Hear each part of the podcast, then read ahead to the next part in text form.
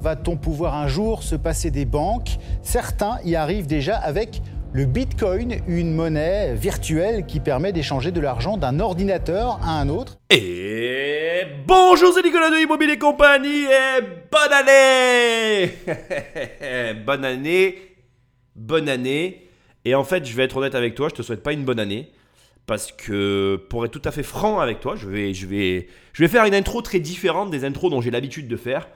Je souhaite surtout à tout le monde, à tous ceux qui m'écoutent, une année différente de toutes les années, les deux dernières années qu'on vient de vivre. Parce que vraiment, enfin, je sais pas toi, mais moi je vais le dire publiquement, euh, j'attaque cette année avec un espèce de ras-le-bol indescriptible. Et euh, il va pas falloir que ça dure très longtemps encore, parce que personnellement, je suis au bout. Alors au bout de quoi? Je ne sais pas, mais je suis au bout. Et donc ce que je souhaite, surtout, c'est que ce soit différent. En tout cas, que ça continue pas comme ça, parce que pour moi, ça ne sera pas vraisemblablement possible. Alors je dis ça alors que peut-être en fait je vais m'habituer et que les choses continueront, mais en tout cas je ne le souhaite pas. Donc j'ai envie de le dire. Désolé, c'est un petit peu une intro différente. Elle n'est pas négative, attention, mais je te le souhaite. Et je te le souhaite surtout de te poser des objectifs, de t'imposer ou en tout cas de réfléchir à euh, des actions que tu vas pouvoir mener et de les mener. Voilà, c'est ce que je te souhaite. Au demeurant, et avant d'attaquer, comme tu l'as compris, cette émission, on va parler du Bitcoin. Alors je te rassure, je ne fais pas partie euh, de ces personnes qui vont du jour au lendemain devenir un expert en autre chose que l'immobilier. Non, je ne changerai pas. Et oui, j'ai décidé de parler du sujet qu'est le Bitcoin, mais j'ai décidé d'en parler pour des raisons philosophiques.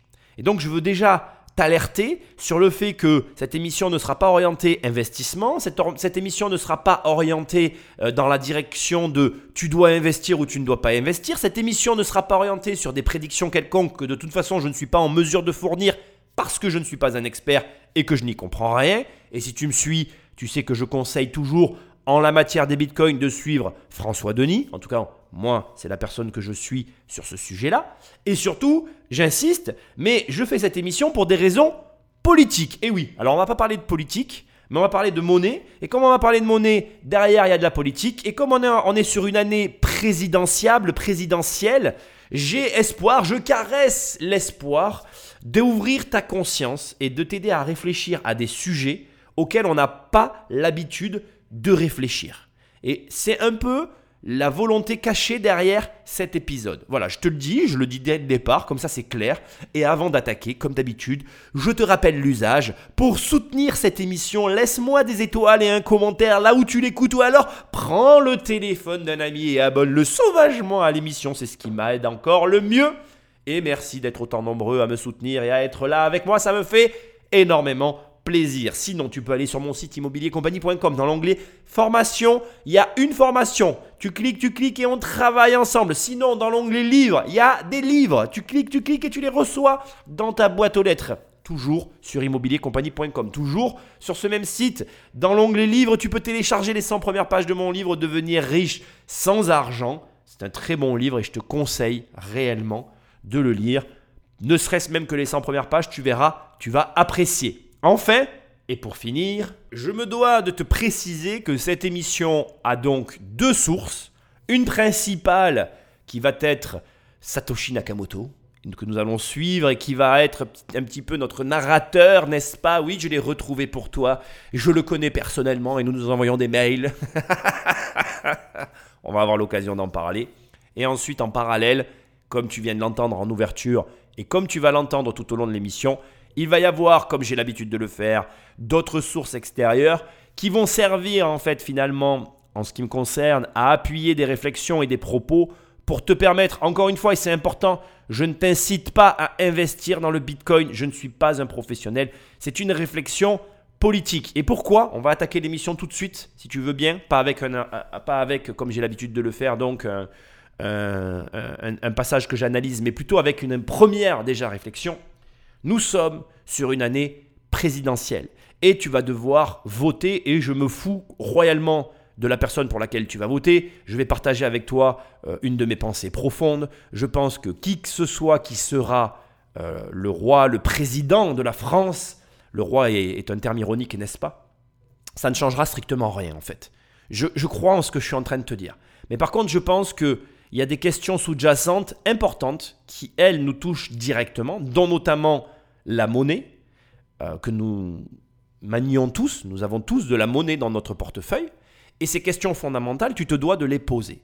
Et de te les poser, pardon. Et est-ce que tu t'es déjà posé des questions sur la monnaie? Est-ce que, indépendamment du fait que tu sois pour ou contre le Bitcoin, le Bitcoin et ce qu'il représente t'a déjà simplement permis de, de réfléchir à des sujets profonds qui sont cachés derrière la création de ce fameux Bitcoin? C'est un petit peu l'espoir que je caresse avec cette émission, l'idée farfelue où je me dis que si je t'éveille finalement à ce qu'est la monnaie, à ce qu'elle correspond, à ce qu'elle représente dans ta vie et comment les hommes politiques, au travers de leurs décisions, un petit peu folles parfois, je dois le reconnaître, arrivent à nous impacter bien plus que ce que tu ne l'imagines. Sans plus de transition, Patrick, Commençons cette émission passionnante. Magnéto. Longtemps réservé aux trafiquants de l'Internet clandestin, le Darknet, le Bitcoin est devenu un phénomène grand public qui a fait des émules. Des milliers d'autres crypto-monnaies ont vu le jour, aux grandes dames des banques centrales qui alertent sur les dangers d'une monnaie virtuelle très volatile, sans garde-fou. Alors ce passage télévisuel est réellement, je trouve à la fois très ironique, très intéressant et lourd d'enseignements ce n'est pas ce par quoi je comptais commencer cette émission, mais pourtant c'est ce par quoi je choisis de le faire, parce que précisément, c'est ce que la plupart des opposants au Bitcoin vont te mettre sous les yeux lorsqu'ils vont te parler de cette crypto-monnaie. Or, les deux arguments principaux qu'il y a dans les propos que tu viens d'écouter sont principalement les deux arguments qui doivent te motiver à t'intéresser à la philosophie, au Bitcoin, au Bitcoin en lui-même, enfin à tout ce que peut représenter le Bitcoin, y compris à en posséder d'ailleurs. Alors, on va commencer par la première chose qui est la plus intéressante, cette monnaie qui était au départ réservée aux trafiquants clandestins du dark web.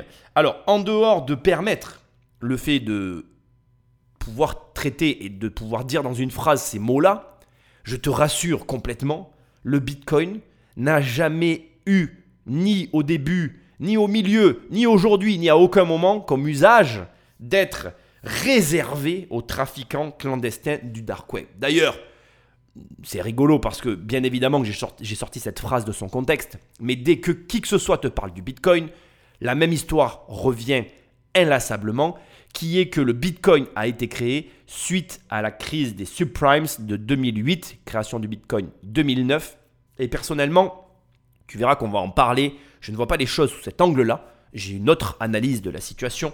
Je pense qu'en fait, le Bitcoin n'est que finalement la, la, représentation, la première étape, ou en tout cas une étape, dans une réflexion qui dure depuis déjà très longtemps. Mais ça, on va avoir l'occasion d'en reparler. Au demeurant, ça fait bien de dire que c'était au départ un outil utilisé par des narcotrafiquants qui se servaient du dark web, dont finalement il n'y a rien de, de, si, euh, comment dirais-je. Le dark web n'étant rien ce qu'il prétend aussi être. Le dark web, c'est simplement la garantie de conserver une forme d'anonymat, anonymat qui était au départ ce qui a qui a créé un attrait aussi fort autour d'Internet. Il faut se rappeler que dans les années 90, quand Internet arrive, la question au départ de la data ne s'est pas posée. Alors rapidement, elle a été mise en place et la structure d'Internet telle qu'elle était faite avec les adresses IP, les ordinateurs et la possibilité de tracer les utilisateurs ont été ce qui a permis à tous les pionniers de l'Internet de gagner de l'argent. Donc je vais m'expliquer très rapidement pour que tu comprennes. En gros, Internet arrive, tout le monde euh, se lance dans ce marché anarchique dans lequel au départ personne ne sait réellement comment gagner de l'argent. Il faut savoir quand même qu'au début des années 2000, il y a eu une crise de l'Internet puisque justement tout le monde faisait n'importe quoi, personne ne comprenait rien, il n'y avait pas assez d'utilisateurs sur le réseau et donc du coup, en réalité, euh, la, L'argent n'était pas là où certains pensaient qu'il était, il était là où certains avaient trouvé qu'il était, donc ceux-là sont restés. Je pense notamment à Google qui est un des meilleurs exemples, mais Amazon fait aussi partie de ceux-là, Apple, etc. Tu vois d'ailleurs très clairement aujourd'hui, a posteriori, et c'est rigolo de le discerner, c'est-à-dire qu'aujourd'hui, tel que nous voyons l'Internet, nous sommes en mesure de dire quelles sont les entreprises qui ont réussi, des entreprises qui ont échoué, parce que nous étions euh, à l'époque, dans les années 90, à l'âge d'or de l'Internet, au Far West, où tout le monde pouvait faire n'importe quoi. Il y a eu d'ailleurs de grandes histoires, de grands n'importe quoi euh, dans l'Internet. dont des gagnants ont profité de l'ignorance de, euh, de certains investisseurs et dont certains, à l'inverse, ont profité de l'ignorance des acteurs du marché pour se constituer de véritables empires. Euh, je pense notamment, en l'occurrence, encore une fois, à Google. Mais bon, on va pas. Voilà. Ce que j'essaye de te brosser comme schéma, c'est qu'au départ, Internet était exactement comme est la crypto-monnaie. Alors, un peu moins aujourd'hui, mais comme l'a été la crypto-monnaie, mais comme elle est en train de le devenir. C'est-à-dire qu'au début, personne ne comprenait rien. Tout le monde mettait des étiquettes inutiles sur des sujets, euh, sur des sujets incompris. À l'époque, Internet, c'était un repère de pédophiles. Je te le rappelle quand même. Aujourd'hui, les pédophiles sont toujours là. Personne ne fait rien pour les inquiéter. D'ailleurs, ça mériterait un sujet à part entière que j'ai, qui est prêt d'ailleurs, que je n'ai pas le temps de traiter, mais on, en parlera peut-être. Et à l'inverse, voilà, les crypto-monnaies, elles représentent effectivement un problème. Ce problème, on va en parler aujourd'hui, tu vas le voir. Et euh, c'est intéressant parce qu'on on, essaye de prêter à la crypto-monnaie une origine obscure, alors que l'origine, elle est très simple. Elle répond simplement à une problématique qui est là aussi évoquée dans ce qu'on vient d'entendre. C'est-à-dire que les banques nous alertent sur le fait que ces monnaies n'ont aucun garde-fou. Mais le problème justement qu'il y a, c'est que c'est rigolo de voir que précisément les inquisiteurs, les banquiers qui nous disent attention, ils n'ont aucun garde-fou, n'ont eux-mêmes aucun garde-fou. C'est rigolo de voir qu'il y a un effet miroir qui est en train euh, de, aujourd'hui de se mettre en place où les banquiers se disent attention, attention, euh, c'est dangereux parce qu'il n'y a personne derrière aux commandes, alors qu'en réalité il y a un algorithme et tu vas voir, on va en parler, mais parce que justement eux-mêmes n'ont pas envie, peut-être, à mon humble avis, qu'on mette leur nez dans leurs garde-fous qui se sont eux-mêmes imposés. La question que j'ai envie de te poser, c'est si demain euh, je te mets sur une île et que je te dis tu as le droit de tout faire, quelles vont être les limites que tu vas te fixer à toi-même? Est-ce que les limites que tu vas te fixer à toi-même seront-elles plus souples ou plus dures si sur cette île il y a d'autres personnes? Est-ce que si tu mets des règles, ces règles que tu vas imposer à la population de l'île seront les mêmes pour toi que pour la population? Quel droit vas-tu t'octroyer à toi-même que tu n'octroieras pas à tes concitoyens? Elle est là la question. Et c'est là où ça devient intéressant. Qu'est-ce qu'il y a derrière la monnaie en fait? Est-ce que tu t'es déjà posé ces questions? Quelles sont les règles? Quels sont les enjeux? Quelles sont les conséquences? Ces monnaies que nous utilisons au quotidien, cet argent que nous avons dans les poches, quelle est sa valeur véritable? Voilà les questions que pose le Bitcoin. Voilà ce qu'une personne ou un groupement de personnes a amené comme réponse comme étant le Bitcoin et est-ce que le Bitcoin est la réponse? C'est ce que je vais tenter de d'élucider dans cette émission, et c'est la réflexion que nous allons mener ensemble pour voir si, oui ou non, c'est une opportunité, un avantage, un nouvel Eldorado peut-être. En tout cas, qu'est-ce que le Bitcoin et qu'est-ce qu'il représente dans une année présidentielle comme celle que nous sommes en train de vivre? Sans plus de transition, attaquons l'émission que je voulais faire dès le départ. Une idée m'avait envahi. Une idée qui ne me lâcherait plus tant que je ne l'aurais pas codée. Je m'appelle Satoshi Nakamoto. Vous ne me connaissez pas. Du moins, encore. Pourtant, mon invention va bouleverser vos vies. Avec la mise en réseau de tous les ordinateurs, nos vies seraient numérisées, réduites à une somme de données qu'il suffirait de collecter, d'additionner. Chaque mot, chaque geste, chaque transaction. Internet perdait peu à peu son statut de fenêtre sur le monde pour devenir un outil de contrôle, une nouvelle économie naissait. Nous en serions la matière première. Le nouveau monde bousculait tout. Nos échanges, nos droits, notre vie privée. Préserver sa vie privée à l'ère de l'exposition de soi, c'est un acte révolutionnaire. Peu importe que vous ayez quelque chose à cacher. Une affaire privée, c'est ce qu'on ne veut pas que le monde entier sache. Un secret, c'est ce qu'on ne veut pas que quiconque sache. La vie privée, c'est la liberté de choisir ce qu'on dévoile au monde.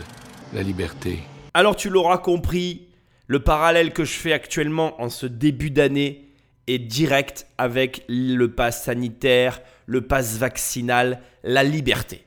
Et je veux que tu comprennes que au moment euh, où je fais cette émission, on est en début 2022, on est à l'avènement d'un nouveau système que nous sommes en train d'expérimenter.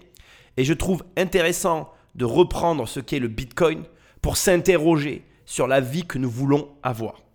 Comme je te l'ai expliqué tout à l'heure, il faut donc bien comprendre que l'évolution numérique telle que nous la connaissons, avec ce que nous avons actuellement dans les mains, qui est l'équivalent donc d'un registre de santé qu'on doit présenter à des concitoyens pour rentrer dans un, dans comment on appelle, dans un espace public, n'est ni plus ni moins à mes yeux que finalement une succession logique de ce vers quoi l'Internet tendait déjà au départ. Ça peut te paraître choquant ce que je suis en train de te dire, mais je pense que avec ou sans pandémie, d'une manière ou d'une autre, d'une façon ou d'une autre, la question de se demander est-ce que numériquement on, devait, enfin, on, a, on a la possibilité d'être tracé comme on l'est actuellement ou pas, allait s'imposer à nous. Alors déjà, je veux que tu saches une chose, c'est que dès l'instant que tu as un téléphone portable dans les mains, dès l'instant que tu utilises Google ou je ne sais quelle application, il faut quand même savoir que tu es tracé. Il faut quand même que tu saches que à l'heure actuelle, sans l'existence du pass sanitaire, des entreprises comme Google ou Apple avaient la capacité de savoir précisément où tu étais, ce que tu faisais, et de collecter même, comme tu as pu voir différentes affaires sur le sujet, des audios, des discussions, enfin bref, l'ère du numérique s'est orientée vers de la collecte de data avec en prime l'intrusion dans ce qu'est la vie privée par des entreprises gargantuesques qui avaient été déjà annoncées, et alors là je vais pousser le vice vraiment loin, dans certains films d'anticipation où on te sous-entendait de manière très claire que les entreprises allaient avoir des places prépondérantes dans la vie des concitoyens. Il y a des exemples euh, qui, sont, euh, qui existent par milliers de films dans lesquels euh, tu as des héros que tu suis dans l'aventure. Je vais prendre au hasard par exemple la, série Alien, où, où l'héroïne a une pression qui est supérieure de par sa hiérarchie, qui est une entreprise, je te rappelle, privée, qui semble avoir plus de pouvoir sur elle que des États ou même une croyance quelconque. Ce que j'essaye de te dire, c'est que l'Internet était sur les rails d'un chemin où finalement l'intrusion dans nos vies paraissait inéluctable.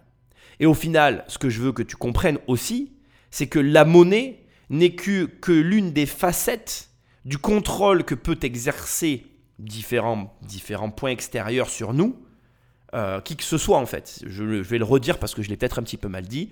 La monnaie n'est qu'un des aspects de contrôle qui peut être exercé sur nous, nous individus, par un tiers qui peut être soit un État, soit une entreprise, et ça n'est qu'une facette d'un des contrôles possibles, puisque tu as l'argent, la santé, tu as euh, les, les commerces, tu as la, communication, la téléphonie. Actuellement, euh, on vit un petit peu sous le joug de nos téléphones portables. Il n'y a qu'à voir le rapport qu'ont les gens à leurs appareils, leurs téléphones.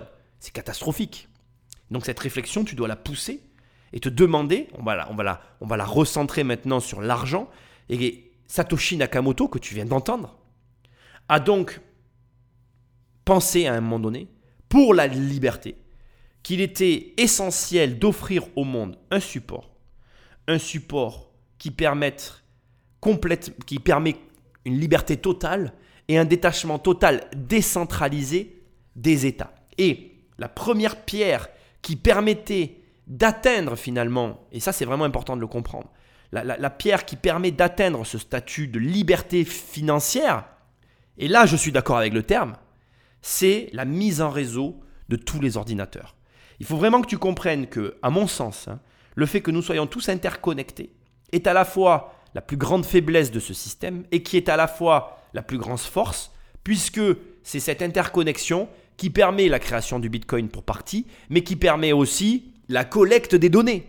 Ces données que nous mettons spontanément à la disposition des géants du web, des administrations, en employant ce terme, je pense entre autres au pass sanitaire, toutes ces données aujourd'hui qui émergent et qui sont à portée de main, lutte quelque part contre ta liberté individuelle.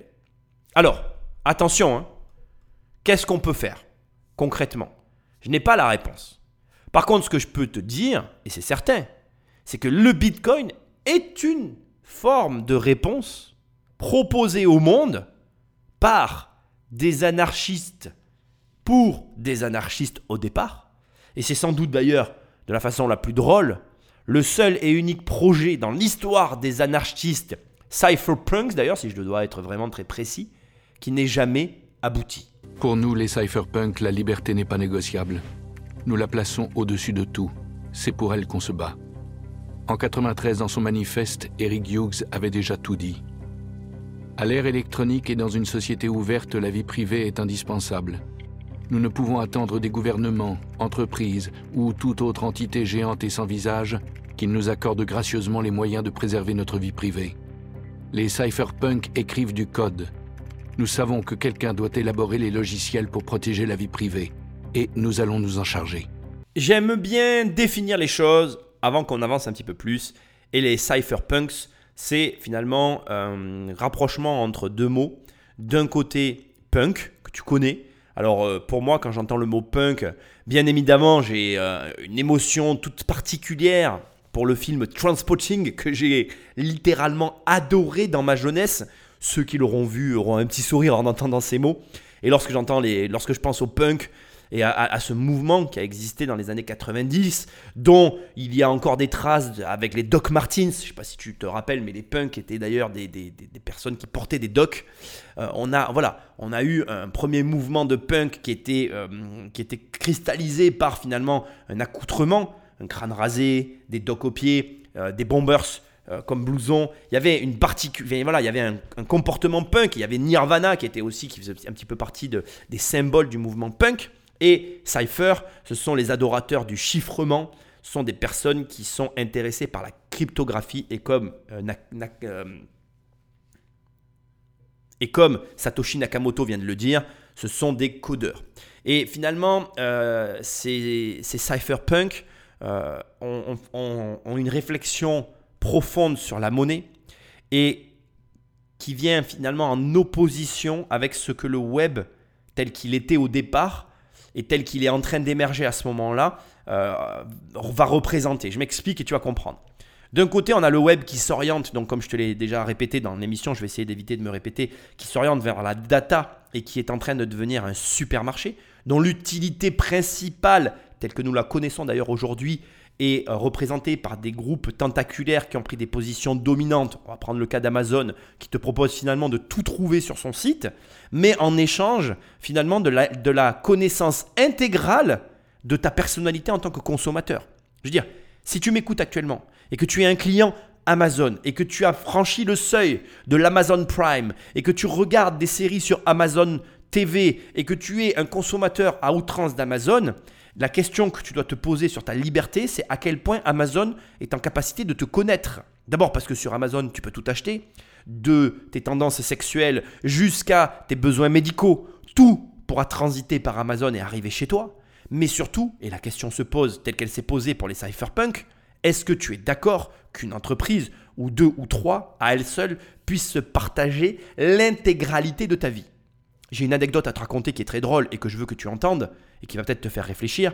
Moi, j'ai connu dans, ma vie un couple qui avait un rapport très particulier et qui d'ailleurs se sont malheureusement séparés, euh, je pense entre autres à cause de ça, où monsieur avait, une, avait un rapport à l'argent quasiment euh, euh, charnel, tu vois, il, ne supportait pas l'argent à tel point et de telle sorte que c'était madame qui gérait l'intégralité de ses comptes, sous peine que si elle ne le faisait pas, il était à découvert et il avait une forme de, mauvaise gestion qui était poussée à tel point qu'il ne contrôlait plus rien. Et un jour, j'ai eu une discussion avec madame qui m'a avoué qu'elle ne supportait plus la situation. Pourquoi? Parce qu'elle voyait même quand il achetait son cadeau. Ce qui veut dire qu'elle savait à l'avance le cadeau qu'il avait acheté parce que c'était elle qui faisait ses comptes. Ce qui te montre, avec mon exemple très simple, que finalement, ton argent et la façon dont tu le dépenses peut résumer presque à lui seul ta vie. On est capable, en fonction euh, de, de, la tenue de tes comptes, et si je possède ton relevé de compte dans les mains, de savoir où tu es, ce que tu fais, avec qui, à quelle heure et pourquoi. La question que je te pose, c'est est-ce que tu as envie que ces données soient à la disposition ou entre les mains d'une entité? Et c'est la question qui s'est imposée au cypherpunk. C'est la question qui s'impose à toi aujourd'hui, ne serait-ce déjà qu'avec ton argent, mais aussi avec la vie que nous sommes en train de vivre. Je te redis bonne année là ou on continue juste l'émission Un immense supermarché virtuel. Voilà le web qu'on nous promettait. Pour nous, échanger représentait tout autre chose. Celui qui contrôle les échanges contrôle la liberté. Puisqu'Internet devenait une immense interface d'achat, il lui fallait son cash, et vite, anonyme, infalsifiable, sans intermédiaire. Mais un obstacle nous barrait la route, un obstacle qui m'obsédait, la double dépense. Sur Internet, tout est reproductible à l'infini. Résoudre le problème de la double dépense, c'était trouver le moyen d'empêcher la contrefaçon sur les réseaux, de rendre le copier-coller obsolète en son royaume. Sans ça, pas de commerce possible. En inventant l'unicité numérique, je serai le Gutenberg d'Internet. Nous y voilà, nous voilà à la première réflexion philosophique ultra intéressante, la double dépense. Mais avant qu'on parle de ça, je voudrais qu'on prenne le temps de revenir sur un point qui n'est pas évoqué ici, mais que je veux approfondir avant justement de creuser cette sous-problématique, qui est le système des banques centrales. Aujourd'hui, le monde, d'une manière, j'ai presque envie de dire, euh, non, non c'est-à-dire qu'il n'y a pas eu... De contrat signé entre les grandes puissances mondiales et pourtant, presque uniformément, toutes les grandes zones adoptent le même système de banque centrale. Alors, est-ce que tu sais que, ce que c'est que ce système de banque centrale? En gros, hein, je vais simplifier les choses. C'est, on prend une zone, on a un organisme qui va être défini comme étant la fameuse banque centrale et qui va réguler la monnaie dans la zone pour laquelle il a obtenu l'agrément, je vais appeler ça comme ça, ou en tout cas la qualification de banque centrale. Alors maintenant, je vais traduire ça pour le système européen afin qu'on puisse bien comprendre de quoi il s'agit. Donc en, Europe, on a euh, la Banque centrale européenne qui est un réseau de 27 banques nationales regroupées et qui sont là pour, alors d'abord premièrement, stabiliser les prix dans l'Union européenne. Donc en gros, il y a 27 États membres. Les 27 États membres se sont entendus pour avoir une seule et unique monnaie. Ils ont regroupé 27 banques qui forment ce qu'on va appeler une forme de coopération monétaire et financière qui va être représentée par ce qu'on appellera l'eurosystème, qui va donc couvrir l'ensemble de la zone euro. Et ensuite, cette banque centrale, ça sera la banque qui va avoir la capacité, alors pour faire très simple, on appelle ça du quantitative easing, mais en gros de battre monnaie, en, d'autres termes de produire de l'argent et de l'injecter dans le système. Il faut que tu comprennes que on n'injecte pas de l'argent dans le système de façon classique. En gros, on n'imprime pas de l'argent et on n'amène pas des, planches de billets, enfin des, des, liasses de billets dans ta boîte aux lettres. Non, l'argent est injecté dans le système financier par différentes façons. Il va y avoir des enveloppes qui vont être données aux banques avec comme objectif de le prêter à des agents économiques. Un agent économique, ça peut être toi, ça peut être moi, ça peut être une société. Bref, peu importe, mais l'argent va être redistribué sous différentes formes. La Banque centrale va racheter des obligations d'État, elle va racheter des actions d'entreprise. Enfin bref, l'argent va être réinjecté dans le système et du coup va venir irriguer. Alors l'irrigation c'est un bon moyen pour essayer de faire comprendre les choses. En gros, tu vois l'argent comme de l'eau, on met l'eau dans la terre pour la rendre fertile et cette image elle te permet de comprendre que si la terre elle est fertile, et eh bien les plantes elles poussent. Sauf que ben, le problème c'est que il y a un problème sous-jacent derrière tout ça, c'est que la création monétaire, c'est de l'argent qui est créé à partir de rien. Et quand tu injectes trop d'argent dans un système, qu'il y a trop de liquidité dans le système, tu risques une inflation, une hyperinflation. C'est-à-dire que les choses finalement finissent par ne plus avoir de valeur, les prix ne sont plus du tout régulés, ils explosent. Et finalement, ce ne sont pas les créateurs de la monnaie, donc les banques centrales, qui payent le prix de leur, ingérence, mais bien les agents économiques, parce que ce sont eux qui, sous forme de répercussion, vont ressentir sur les prix, finalement, le, le coût de la création monétaire. Je vais te le dire autrement, pour faire maintenant la jonction avec le coût de la double dépense. En gros, euh, un billet a une valeur. Avec ce billet, tu peux acheter des choses. Et les choses que tu peux acheter avec ce, ce billet, plus il y a de billets en circulation, plus le prix des choses monte et moins tu vas pouvoir te payer les mêmes choses avec le même billet. Et c'est là où, insidieusement, finalement, tu te retrouves à payer le coût de l'impression monétaire. Donc maintenant, je vais encore te le dire autrement et tu vas finir par comprendre maintenant où je t'emmène. Si j'ai 100 francs dans la poche et que l'État te donne à toi 100 francs, la valeur de mes 100 francs dans ma poche a diminué. Si l'État donne 100 francs à 1000 personnes, la valeur de mes 100 francs a diminué 1000 fois puisque tout le monde s'est retrouvé avec la même valeur. Pourquoi? Mais c'est très simple. Au départ, si je suis le seul à avoir 100 francs, je suis le seul à pouvoir acheter la nourriture qu'il y a dans le seul frigo de la pièce. Mais si nous sommes 1000 à avoir 100 francs, tu ne sais pas combien seront prêts à dépenser les 1000 autres personnes pour la nourriture qu'il y a dans le frigo. Ce qui veut dire que pour un même objet qui au départ avait une valeur définie, qui était validée puisque nous étions peu à posséder de la monnaie, eh bien, nous étions donc peu à pouvoir l'acheter. À l'arrivée, si nous possédons tous la même somme d'argent, nous sommes tous en mesure d'acheter de manière inconsidérée pour un prix déraisonnable un objet qu'il y a dans le frigo dont nous avons besoin, mais comme nous avons tous la même somme, eh bien on, est prêt à dépenser tout l'argent en fait. D'abord parce que on se dit qu'on va pouvoir récupérer de l'argent auprès de ceux qui en ont, puisque si je possède la nourriture, eh bien je pourrais la revendre de toute façon, puisque je serai le seul à la posséder, puisque la nourriture, il n'y a qu'un seul frigo dans la pièce, elle est finie, et comme l'argent est infini autour de moi, j'aurai toujours moyen de, de réguler les échanges. Et après, on tombe dans la question de la pizza. Donc, imaginons que j'achète une pizza. Imaginons que je suis la personne qui, que la pizza que je paye, je la paye 100 francs, d'accord? Et que je parte avec cette pizza. Et bien après, je pourrais découper la pizza. Et donc, je pourrais, comme je serai le seul à avoir la pizza, redécouper la pizza en 10 parts que je revendrai 100 francs à 10 personnes. Alors, le problème, c'est que j'aurai pas mangé, mais que j'aurai de l'argent. Et c'est là qu'on rentre dans des réflexions intéressantes. Et c'est là qu'on arrive au point de la double dépense, qui a tant obsédé les cypherpunks. La double dépense, c'est un autre problème, c'est dans l'informatique, n'importe qui est capable de dupliquer ce qu'il possède.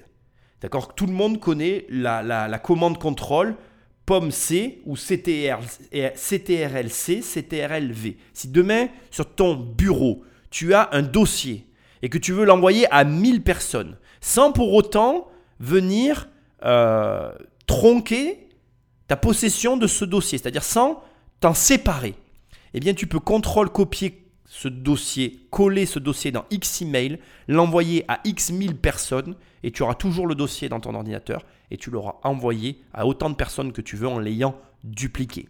Le problème inhérent à la monnaie numérique, c'est justement comment je fais pour empêcher quelqu'un de dupliquer l'argent qu'il a, sachant qu'il connaît la contrôle commande copier, commande coller. Tu comprends?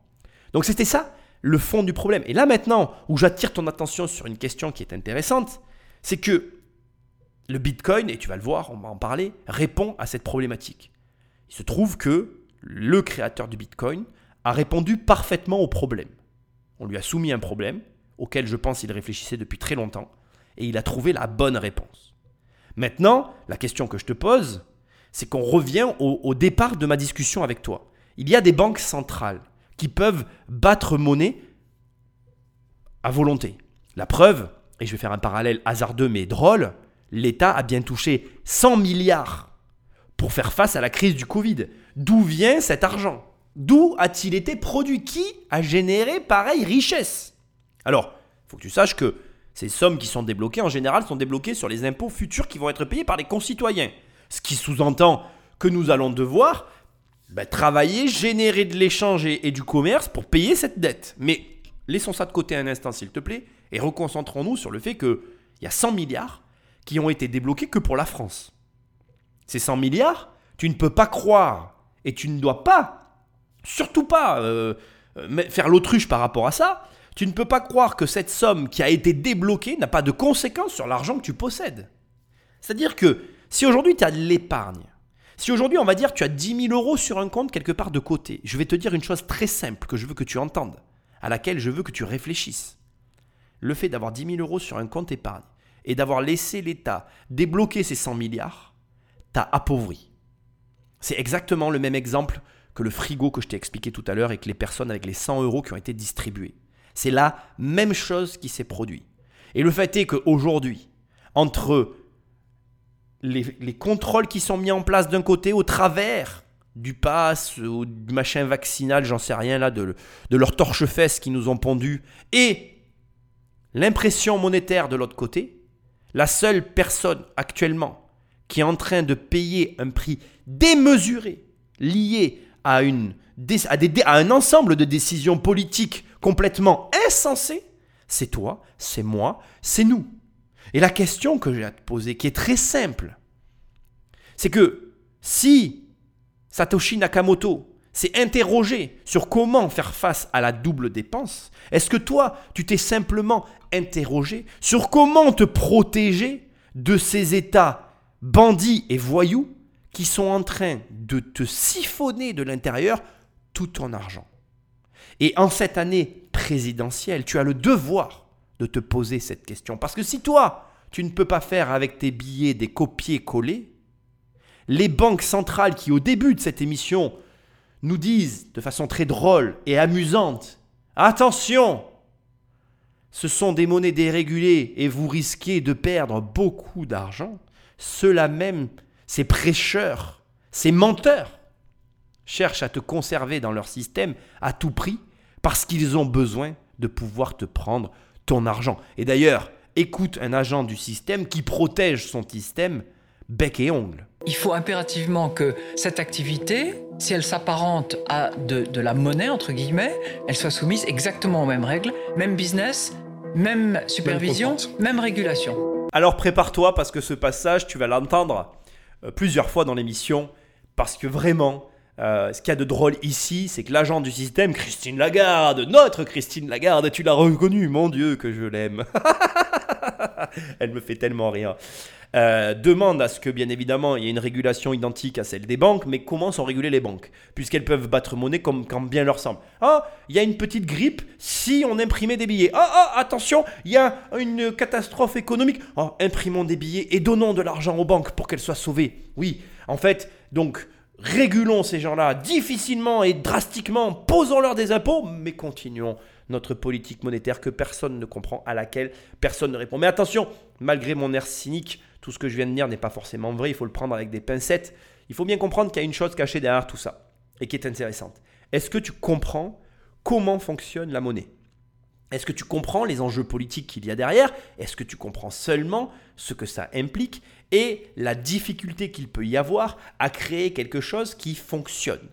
Est-ce que tu arrives simplement à en comprendre l'essence en fait? C'est compliqué la question que je suis en train de te poser. Parce que on manie tous de l'argent, mais par exemple, et c'est là où je m'amuse toujours, dès que tu commences à poser des problématiques euh, géopolitiques à des personnes, c'est-à-dire raisonner à l'échelle mondiale, là, la plupart des gens, euh, d'ailleurs involontairement, et c'est pas un reproche que je suis en train de te faire, sont très rapidement largués. Pourquoi? Parce que effectivement, la géopolitique, c'est encore un autre niveau. C'est arriver à comprendre à la fois les enjeux monétaires, parce qu'aujourd'hui, prenons un exemple tout simple. Si tu prends des dollars et que tu essayes de payer en dollars sur le sol français, européen, parce qu'on est sous l'espace européen, personne ne va prendre tes dollars. Cette monnaie ne sera pas acceptée par un commerçant, alors qu'elle a une valeur. Mais pour autant, elle ne correspondra pas à la régence monétaire qui a lieu sur le sol européen. Même chose à l'inverse, si tu prends des euros pour aller payer en euros sur le sol américain. Il va y avoir un problème. Est-ce que ça veut dire pour autant que ces billets de banque n'ont aucune valeur? Non. Mais pour autant, il y a des enjeux et des échanges internationaux qui sont effectués entre différents pays et conceptualiser une monnaie qui fonctionne à l'échelle mondiale est quelque chose de très compliqué ça nous amène à une question fondamentale cachée derrière l'argent, qui est la confiance. As-tu confiance en la politique monétaire de l'État qui nous dirige actuellement? As-tu confiance dans la politique monétaire de l'Europe? As-tu confiance dans la politique monétaire américaine? Dans quelle politique monétaire étatique as-tu confiance? Y a-t-il un pays mondial, sur cette planète, qui n'est pas a découvert As-tu déjà fait une seule recherche pour essayer de savoir s'il y a des pays qui ne sont pas ou peu endettés? Et tu es le seul à pouvoir répondre à la question. Tu n'as même pas besoin de savoir si moi je l'ai fait oui ou non, parce que quelque part, si déjà je te pose la question, tu connais la réponse. La question est, quel est ton degré de connaissance de la monnaie que tu utilises, des monnaies mondiales et de leur enjeu politique, et qu'est-ce que tu en comprends? Tu sais par exemple que le dollar est actuellement sous une forme de suprématie monétaire parce que les pétrodollars. Mais sais-tu que les dollars sont possédés par les Chinois? Chinois qui sont par exemple en ce moment en difficulté vis-à-vis de Evergrande. Bref, je pourrais aller beaucoup plus loin, mais il y a beaucoup de choses à, creuser et le but de l'émission ici, encore une fois, est de te pousser à réfléchir. Le Bitcoin, on va rester sur le Bitcoin, doit être l'amorce d'une réflexion bien plus grande. Parce qu'il faut comprendre que Satoshi Nakamoto n'a été que finalement un, comment je dirais, une personne ou un groupement de personnes en bout de chaîne d'une réflexion qui existe depuis déjà très longtemps. À des moments, la solution me semblait proche. À d'autres, je désespérais. Autour de moi, le monde de la finance s'écroulait. Leurs instruments, leurs règles, la création monétaire. Une fiction. Un tissu de mensonges, d'algorithmes opaques, de codeurs sous-traitants. L'opposé de ce que moi j'étais en train de créer depuis un an et demi. Un monde mathématique, ordonné, universel, ouvert. Le code de Bitcoin me hantait jour et nuit. Et puis un jour c'est arrivé. Ça marchait. La double dépense pulvérisée par la cryptographie, transparence absolue, anonymat préservé. Bitcoin était prêt. Alors pour moi, on est réellement là dans euh, le scénario de film hollywoodien et je te présente mes excuses parce que je contribue à alimenter cette machine. Et donc, j'ai la volonté réelle, en tout cas en ce qui me concerne, je ne détiens pas la vérité. Ne, ne t'imagine pas que je suis ce genre de mec qui a fait des recherches euh, hyper poussées sur le sujet. Comme je t'ai dit, en plus ici, on est plus sur une réflexion euh, une réflexion que j'ai quand même bien évidemment poussée, mais sur laquelle je te demande euh, de bien comprendre que j'ai plus réfléchi à ce sujet que ce que j'ai fait de recherche. Mais au demeurant, ce que tu entends là pour moi est tiré par les cheveux. Pourquoi? Parce que prendre le Bitcoin et imaginer que c'est Satoshi Nakamoto qui, comme on l'entend depuis le départ en fond dans cette émission, a codé ça tout seul dans son coin, ça me paraît hasardeux. Il faut que tu comprennes que de la même façon qu'on arrive à copier un fichier sur son bureau, on est aussi nous-mêmes, toi, moi, etc., le produit de ce qui nous nourrit. Alors quand j'entends et quand je dis ce qui nous nourrit, la nourriture, je ne parle pas de nourriture qu'on mange et qu'on ingère, je parle de l'ensemble des choses avec lesquelles on est en contact. Tu es en contact avec mes émissions et peut-être que d'écouter mes idées un jour, un matin, tu vas te réveiller, tu en auras une nouvelle. Mais ça sera grâce à toi. Mais aussi un petit peu grâce à mes émissions ou grâce à des contenus que tu auras consultés. Alors je m'explique et tu vas comprendre. On ne sait pas et on ne saura jamais qui est Satoshi Nakamoto. Une personne, un groupement de personnes, etc. On a, et j'en parlerai, ou je vais peut-être déjà un petit peu en parler, il y a trois personnes qui se détachent comme étant potentiellement euh, représentatives de qui puisse être cette personne. Donc Dorian Nakamoto, tu feras des recherches. Craig Wright, sur lequel, par rapport à des eurodatages, etc., on a, a eu à un moment donné des suspicions, mais qui ont été levées, débunkées, enfin bref, voilà. Et Nick Zabo, S-Z-A-B-O. Alors, avec euh, Nick Zabo, ce qui est intéressant, c'est quand tu t'intéresses un petit peu à ce personnage-là, tu te rends compte en fait que au préalable, avant le Bitcoin, il y a eu le BitGold. Et il y a eu d'autres monnaies qui ont tenté d'être ce qu'est le Bitcoin aujourd'hui. Ce que j'essaye de te dire, c'est que dans l'histoire de l'humanité, il n'y a pas que Satoshi Nakamoto qui a voulu s'attaquer au problème de l'argent dans le sens au problème étatique ou au problème que représente l'argent en lui-même dans la main de tierces personnes qui finalement font n'importe quoi au bout du compte avec. Et comment faire pour retirer ce pouvoir à ces personnes-là et le donner au peuple? Idéologiquement, c'est exceptionnel et j'ai envie de croire que c'est possible. Mais est-ce que c'est possible? Bon, bref, on va, y répondre. Donc, je t'emmène où? Je veux déjà t'amener sur un élément essentiel, c'est que une personne ou un groupement de personnes, pour qu'ils arrivent à Bitcoin, se sont forcément intéressés à ce qu'était BitGold. BitGold, qui n'était autre que l'ancêtre du Bitcoin, qui avait pour vocation de permettre, entre autres, l'achat de paniers sur Internet avec une monnaie qui avait comme objectif d'être la monnaie du web. Sauf que là, et tu vas le comprendre, avec Bitcoin, il y a une dimension totalement différente qui s'est mise en place. C'est presque trop beau pour être vrai. Et j'en suis moi-même euh, subjugué, au-delà de ce que ça puisse être, de la réflexion que ça nous amène, en fait. Mais on va y venir. Alors je voudrais aussi t'amener sur une autre réflexion que je trouve très intéressante, c'est que la conception du Bitcoin, donc elle a été possible, donc premièrement de par l'idéologie que ça représente, ce que je me suis entiché à faire jusque-là et j'espère que j'ai réussi à initier dans ton esprit. Comme tu l'as compris, les cypherpunks ont une, particularité qui est le cryptage. Cryptage, la blockchain. Donc en fait, c'est quoi? Et on va en reparler, mais c'est des blocs et chacun de ces blocs doit être validé et l'ensemble des données est partagé dans le système permettant de garantir l'échange et de protéger le problème de la double dépense. Bon, je le simplifie parce que pour l'instant, ce n'est pas le sujet, mais tu l'as compris. Ce qui est intéressant, c'est, entre autres, dans ce type de transaction, comment on arrive à retracer l'historique. Et là encore, je voudrais que tu prennes note que ça n'est pas Satoshi Nakamoto qui a inventé ça.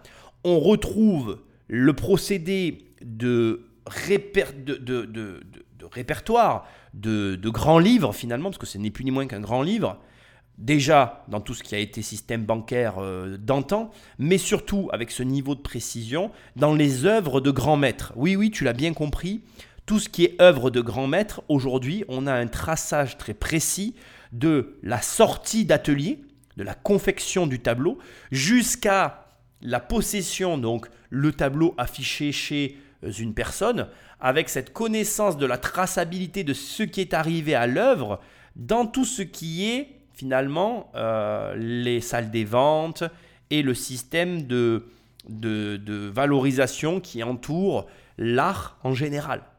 Et ce système-là a été lui aussi repris et intégré à la conception du Bitcoin. Ce qui nous amène ici à un sujet inattendu pour ce podcast, mais que je veux que tu gardes dans un coin de ta tête, c'est que la bonne idée qu'on te vend au travers des films, la bonne idée que, les entrepreneurs te vendent à gauche et à droite, bref, toutes ces choses que tout le monde te vend et que moi-même j'ai fait ici volontairement, ça n'existe pas. En réalité, même si ce Satoshi Nakamoto a existé, existe ou existe sous la forme d'une personne, il faut que tu comprennes que le Bitcoin, ça n'est pas un truc, euh, voilà, il n'est pas passé des heures devant son truc de codage à résoudre des problèmes. Non, il a pris le meilleur de plusieurs systèmes et il les a regroupés en un seul et il s'est surtout lancé dans la conception. Et c'est ça que je veux que tu comprennes. Qu'est-ce qui est fabuleux dans tout, ce, dans processus? C'est que premièrement, donc il a pris le meilleur de plusieurs systèmes. La blockchain n'est ni plus ni moins que pour moi la transcription numérique du système de euh, suivi et de, et de traçabilité des œuvres d'art remis sous forme numérique il a euh, réglé le problème qui s'est imposé à lui de la double dépense et il a ensuite résolu un autre problème qu'on verra ensuite qui est le problème du concepteur. Mais celui-là, on en parlera plus tard. Là où ça devient magnifique et par rapport à ce que tu viens d'entendre, c'est que bien évidemment tout cela correspond et euh, comment je vais dire s'aligne parfaitement avec la crise de 2008 et ça devient très intéressant puisque, en fait, finalement, le livre blanc que Satoshi Nakamoto a livré au monde avec le Bitcoin est paru le 31 octobre 2008. Je l'ai lu et il fait simplement 8 pages. Il est très simple, il est très clair, il est très facile d'usage. Et quelques mois seulement après, le logiciel et le code ont été mis à disposition et en ligne et ont commencé à être utilisés par des, euh, des membres.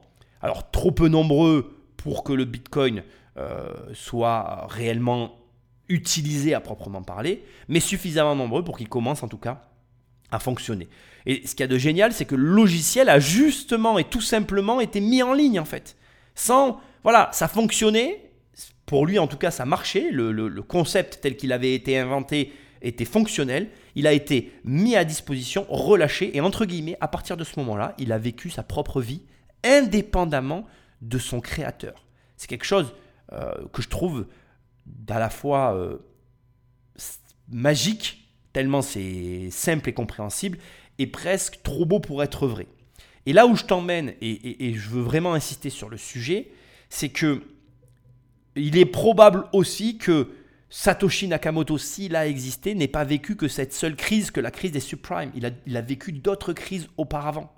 Il n'y a pas eu qu'une seule crise économique dans le monde des hommes, et il n'y aura pas que les crises que nous sommes en train de vivre aujourd'hui, il va y avoir d'autres crises futures.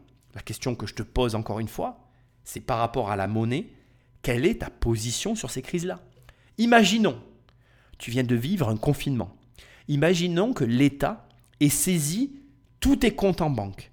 Avais-tu la possibilité de façon indépendante à l'État français, puisque moi je suis français et je vis en France et je parle avec des Français qui vivent en France, avais-tu de manière complètement indépendante à l'État français la possibilité d'accéder à des fonds autres, dans une autre devise ou sous une autre forme, que l'argent européen que tu possèdes Voilà la question que pose Bitcoin. Voilà la question que tu dois te poser. Si demain il y a une autre crise, si le pass sanitaire se transforme en passe quotidien, si demain, pour sortir et dépenser ton argent, tu es assujetti à un pass bien supérieur en contrainte que le pass sanitaire, auras-tu une porte de sortie? Seras-tu indépendant du système que la zone européenne t'impose? Je te pose la question. Et tu dois commencer à trouver une réponse à cette question. Satoshi Nakamoto, sa réponse a été le Bitcoin. Ça n'est pas forcément ta réponse à toi, mais c'est la réflexion qu'il doit initier dans ton esprit. Le programme était lancé. J'avais gagné une bataille contre les banques, contre les États. Le Bitcoin ouvrait la possibilité de nouveaux échanges. Qu'est-ce que les gens allaient en faire? Tout allait changer. À ses débuts, le programme réclamait beaucoup d'attention. J'avais quelques alliés, mais le terrain était miné. Une poignée d'apôtres ne fait pas une armée. Bitcoin restait une proie facile. Au lancement du Bitcoin, tu l'imagines bien, il y a des bugs, ça fonctionne pas bien. C'est pas quelque chose de facile d'accès. Ça n'existe pour personne, même pas pour les États. D'ailleurs, c'est très drôle de, de dire ça aujourd'hui. Et surtout, que fait le Bitcoin? Qu'est-ce que le Bitcoin réussit à faire là où d'autres échouent? Et qu'est-ce qui fait aujourd'hui que Bitcoin doit initier une réflexion sur un sujet précis là où d'autres échouent? Le Bitcoin vend quoi? Il vend de la confiance. Mais ne te fais pas avoir par ce que je viens de dire. Je l'ai fait volontairement. Il ne vend rien le Bitcoin puisque c'est de l'argent. Ce n'est pas de la vente. Alors, s'il ne vend pas de la confiance, qu'est-ce que la confiance a à voir avec le Bitcoin? Qu'est-ce que l'argent? L'argent, c'est la confiance dans la valeur échangée. Je m'explique et tu vas comprendre. Tu ne me connais pas, je ne te connais pas. Demain, tu vends ta voiture. Tu vends une voiture que tu as payée 100 000 euros à un concessionnaire. Et tu me la vends à moi, qui veux acheter cette même voiture, 100 000 euros. Et pour que tu me fasses confiance, il va falloir que je te fasse un virement d'un montant suffisamment élevé qui correspond à la valeur du véhicule évalué sur l'Argus pour les voitures, mais peu importe l'objet. Bref, pour que je reparte avec cette voiture, il faut que je t'ai donné à valeur équivalente suffisamment de confiance pour que tu me donnes les clés. Cette confiance, cette confiance que tu vas avoir dans l'échange qui va se produire entre toi et moi, c'est ce que propose de résoudre l'argent. Les gens collent des centaines d'étiquettes à l'argent que j'aimerais que tu commences à enlever de ton esprit. L'argent n'a besoin d'aucune étiquette. L'argent n'est pas quelque chose qui rend heureux ou qui rend triste. L'argent, c'est comme l'oxygène. Le matin, tu te réveilles et tu respires. Et tu ne te dis pas, euh, tiens, j'ai besoin de respirer pour vivre. Tu sais que tu vas te réveiller et qu'il va y avoir de l'air dans l'oxygène suffisamment pour que tu puisses vivre la journée de demain. Tu ne te poses aucune question sur l'oxygène qu'il va y avoir dans ta journée à aucun moment dans ta vie. Eh bien, si tu arrives à positionner l'argent au même niveau que l'oxygène, tu as compris ce qu'était l'argent. L'argent, c'est juste un besoin aujourd'hui pour permettre une organisation qu'on appelle la société.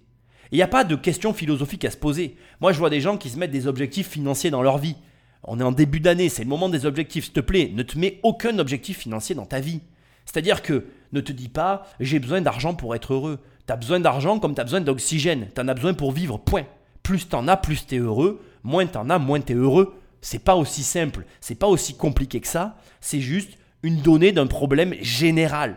Si demain tu plus d'oxygène, tu meurs. Il t'en faut suffisamment pour vivre. Tu veux pas en prendre aux autres. Tu en veux juste ce qu'il faut pour mener ta vie du début jusqu'à la fin. Point. Ce volume d'oxygène dont tu as besoin est l'équivalent d'un volume d'argent dont tu as besoin pour couvrir tes dépenses. Le Bitcoin, il supprime ce besoin de confiance qui est lié à l'argent. Pourquoi? Parce que le Bitcoin propose un système différent du système financier qu'on nous a présenté depuis tant d'années.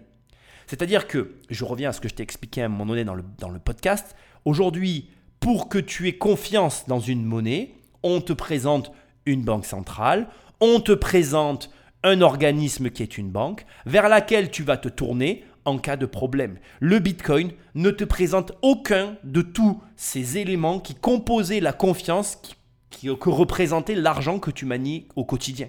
Le Bitcoin te propose une blockchain, il te propose un compte bancaire quasiment équivalent au compte bancaire que tu possèdes, à ce détail près, qu'il supprime tout tiers responsable vers qui tu pourrais te tourner en cas de problème. Ce qui veut dire que, et ça explique les histoires rocambolesques qu'on peut entendre autour du Bitcoin, si tu mets ton argent sur une clé USB et que tu perds ta clé USB, tu ne pourras pas appeler je ne sais qui pour te faire rembourser je ne sais quoi, parce que l'argent est dans ta clé, parce que la clé elle est là où tu l'as mis et que le seul responsable, c'est toi et personne d'autre.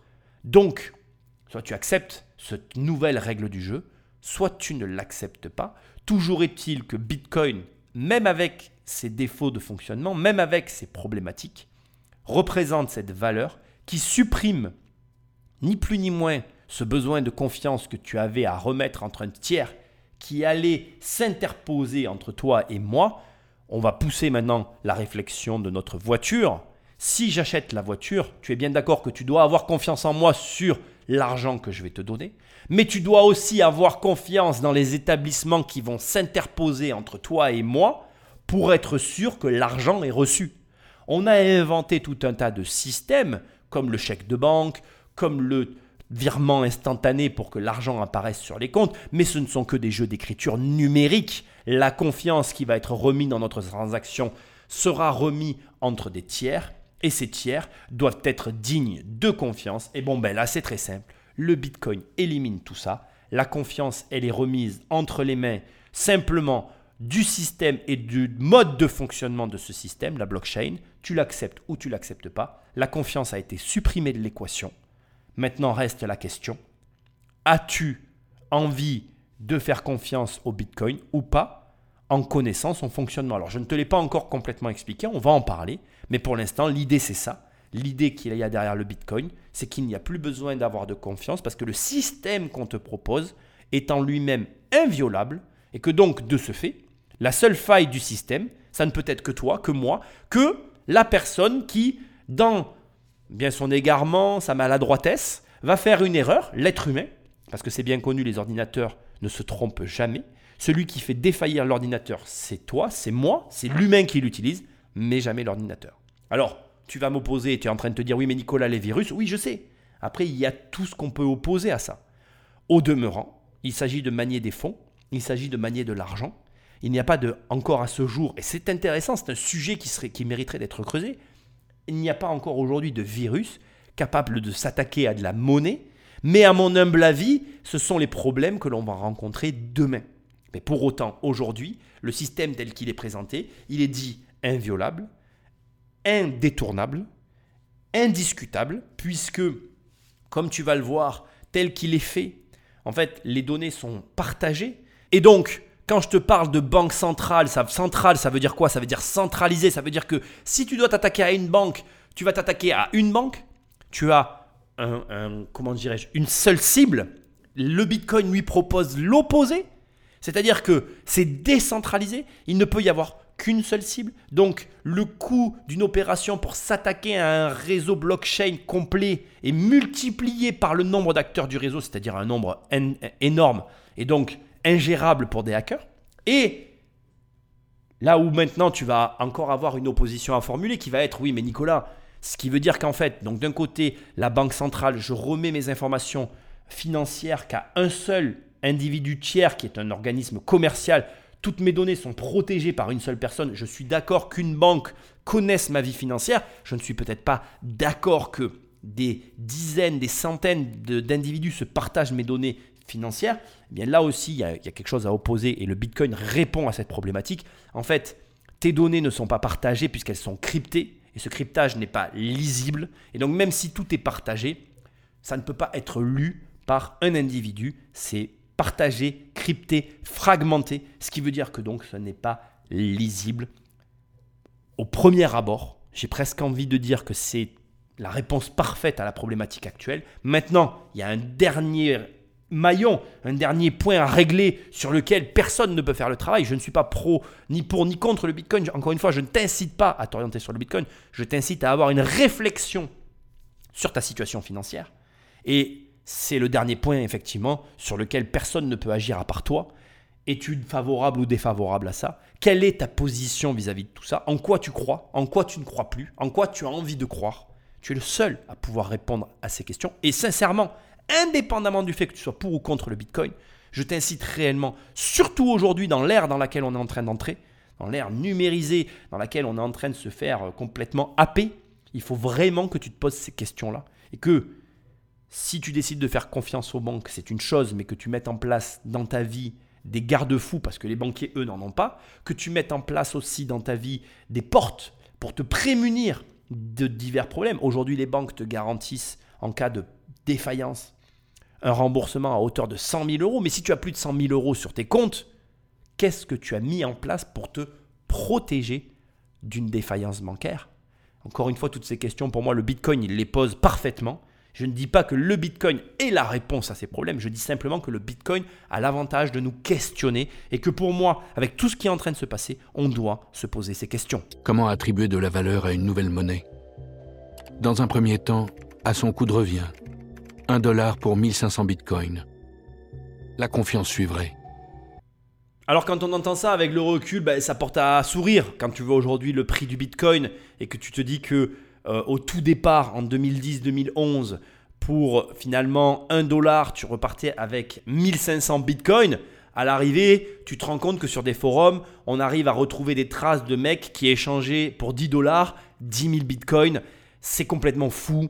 Euh, c'est de là qu'est née la fameuse histoire de la pizza, puisque la première transaction enregistrée sur le Bitcoin, c'est quelqu'un qui a euh, acheté pour 10 000 Bitcoins deux pizzas.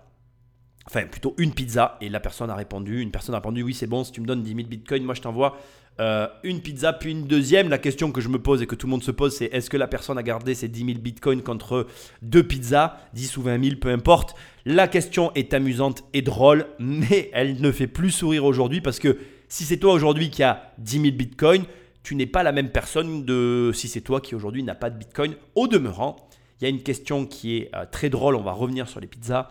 Euh, comment donner de la valeur à une chose qui n'en a pas, à son coût de revient j'ai une question pour toi.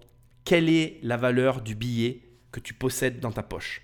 Si tu as un billet de 20 euros et je t'inviterai à un moment donné dans ta journée à le sortir ou même à le faire maintenant, à bien regarder ce billet et à te poser une question toute bête.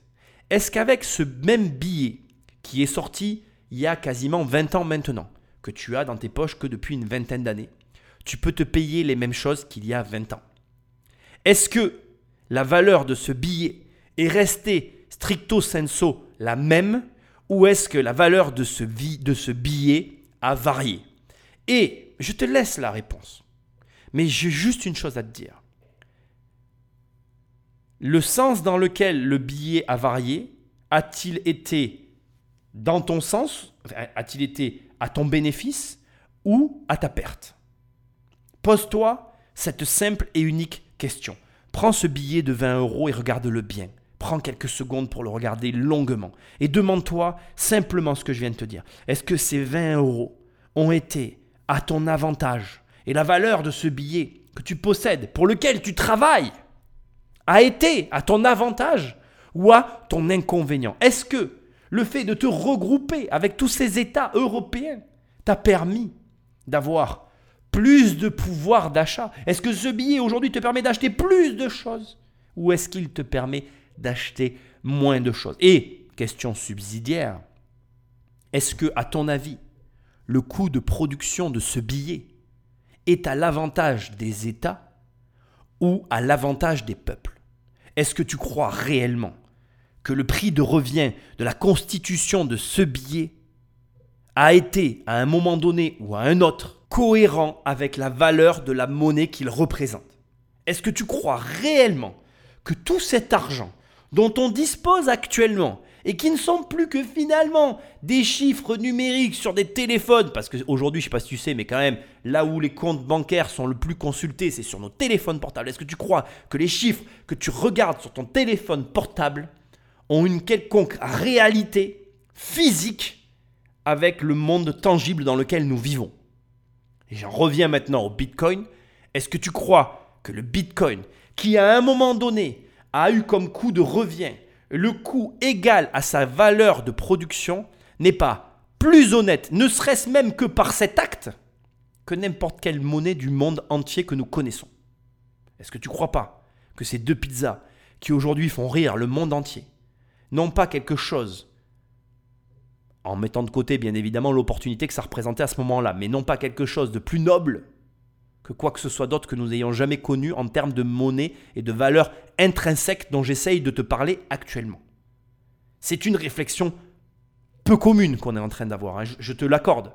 Mais encore une fois, je pense vraiment que l'époque dans laquelle nous vivons, où nous sommes toutes un petit peu perdus finalement entre tout ce qu'on est en train de nous faire subir au quotidien, mérite vraiment qu'on se pose ces questions fondamentales. Et j'ai du coup une dernière question à te poser. T'aurais acheté des pizzas, toi, avec ce que tu sais aujourd'hui sur le Bitcoin? Le tout premier achat. Deux pizzas. Pas de drogue, pas d'armes. On pouvait utiliser le Bitcoin comme une monnaie banale, quotidienne et autonome, sans nécessité de garantie extérieure.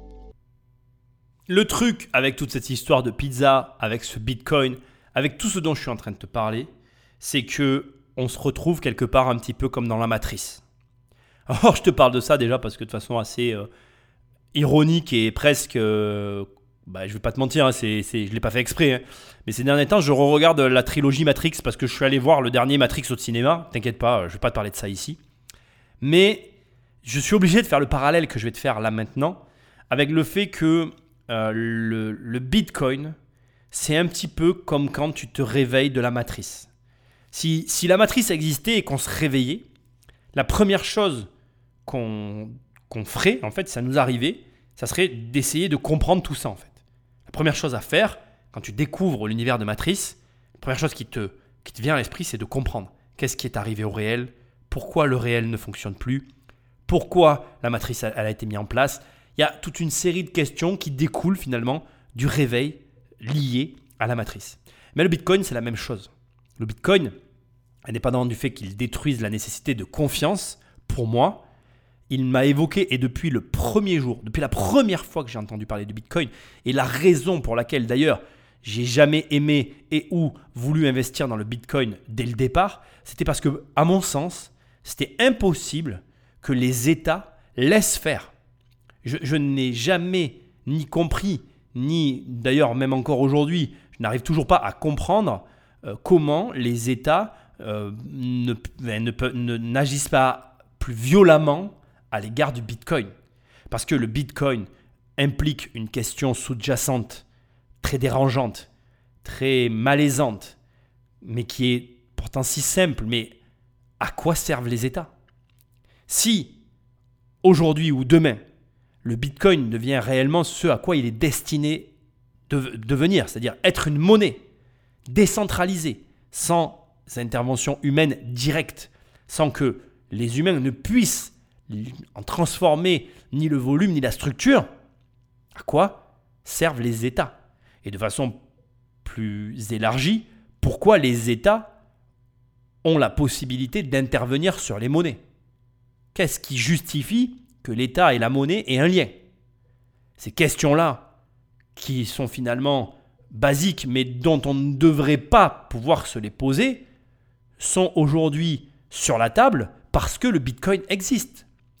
Si tu achètes un Bitcoin, une fraction d'un Bitcoin, 0,10 Bitcoin, dès l'instant que tu as le moindre Bitcoin dans les poches, tu vas te rendre compte que l'État où tu vis, et peu importe l'État où tu vis, n'a eu aucun lien, aucune prise et ne pourra jamais avoir aucune prise avec cet argent. Et d'ailleurs, c'est très intéressant parce qu'il y a une affaire, une affaire euh, fort intéressante, qui a mis le projecteur sur le Bitcoin, sûrement trop tôt d'ailleurs à ce moment-là, mais qui a mis à mal quelque part la, réalité dont, dont, je suis en train de discuter, c'est bien l'affaire Wikileaks. je ne sais pas si tu es un petit peu au courant de cette affaire.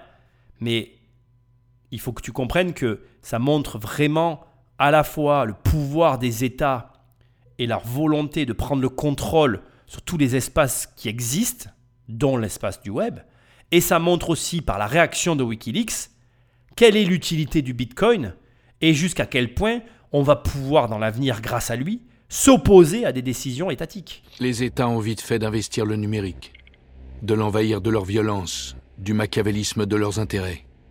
Wikileaks allait apprendre qu'on ne s'attaque pas frontalement aux secrets des puissants. Ce que j'ai appris, moi, du destin d'Assange, c'est qu'il y a des lignes rouges à ne pas franchir et des précautions drastiques à prendre en toutes circonstances.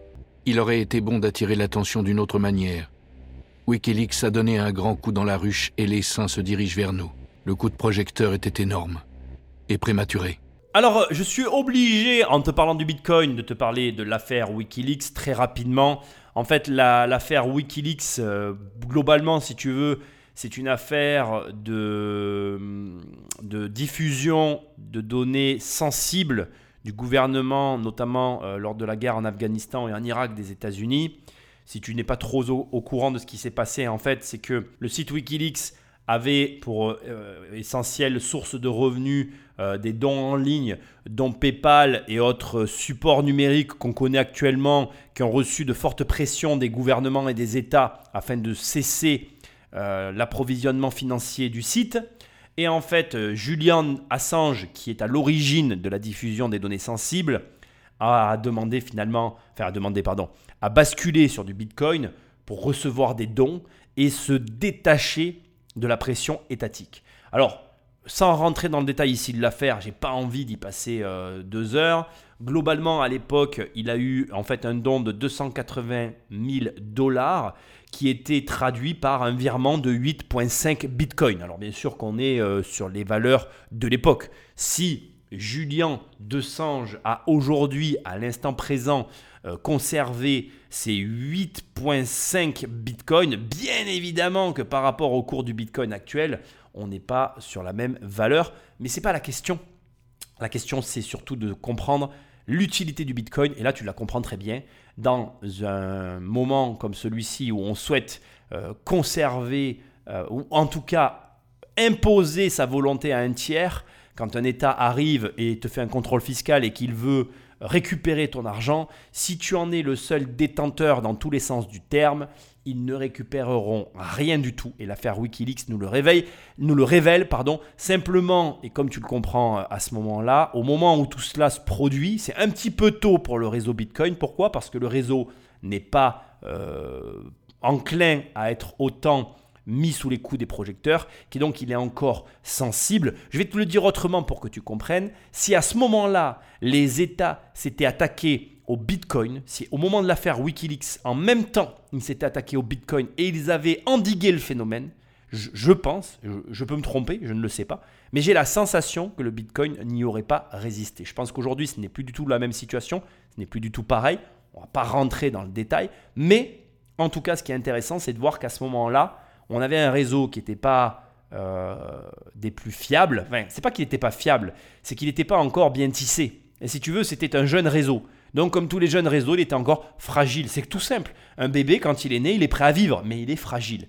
Et là, on était sur un enfant en bas âge qui n'était pas encore robuste, qui n'était pas encore solide, mais qui avait encore euh, la possibilité euh, de, vaciller. Bon, bah, il n'a pas été attaqué frontalement. Les États en avaient après Wikileaks, pas après le Bitcoin. Wikileaks s'est servi du Bitcoin pour permettre à Julien Assange de s'en sortir, entre guillemets. L'histoire de ce garçon euh, est bien singulière. Il faut savoir qu'après, il est parti en fuite, etc. Enfin, c'est très compliqué.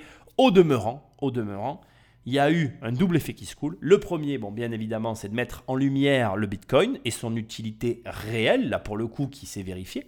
Et deuxièmement, mais peut-être de jeter un dévolu sur le sujet Bitcoin qui n'était pas le bon et qui laissait sous-entendre finalement que l'utilité du Bitcoin était plutôt euh, pour les personnes qui cherchent à cacher, qui cherchent à euh, défier les autorités en place, alors que pas du tout. Le Bitcoin, c'est vraiment euh, une utilité de décentralisation.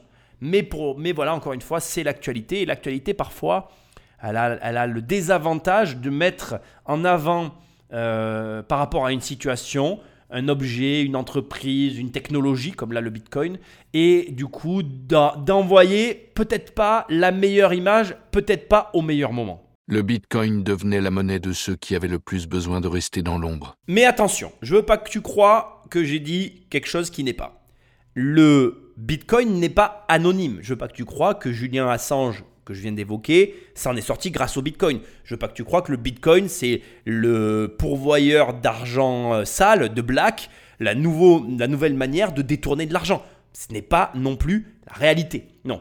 La réalité derrière tout ça, c'est que finalement le Bitcoin, c'est pas un système anonyme, c'est un système pseudonyme et que les registres, donc que ce qui est fait avec l'argent, reste malgré tout accessible. Donc si un État veut consulter un registre, il le peut, moyennant bien évidemment ton pseudonyme. Est-ce que ça veut dire que finalement c'est impossible d'arriver à utiliser le Bitcoin pour détourner de l'argent? Ce n'est pas non plus ce que j'ai dit. La preuve en est, encore une fois, Satoshi Nakamoto, dont finalement on ne retrouve pas la trace et qui est pourtant détenteur d'une partie de Bitcoin. Mais ça aussi, on va en parler. Donc ça nous emmène sur le sujet, le fond du sujet, la réflexion que je veux te dire, c'est une blockchain. Donc la blockchain est pseudonyme et pas anonyme. Tu utilises un pseudonyme pour manier ton argent et ça te permet, somme toute, de, de comment dire, de, de, de ne pas être asservi aux banquiers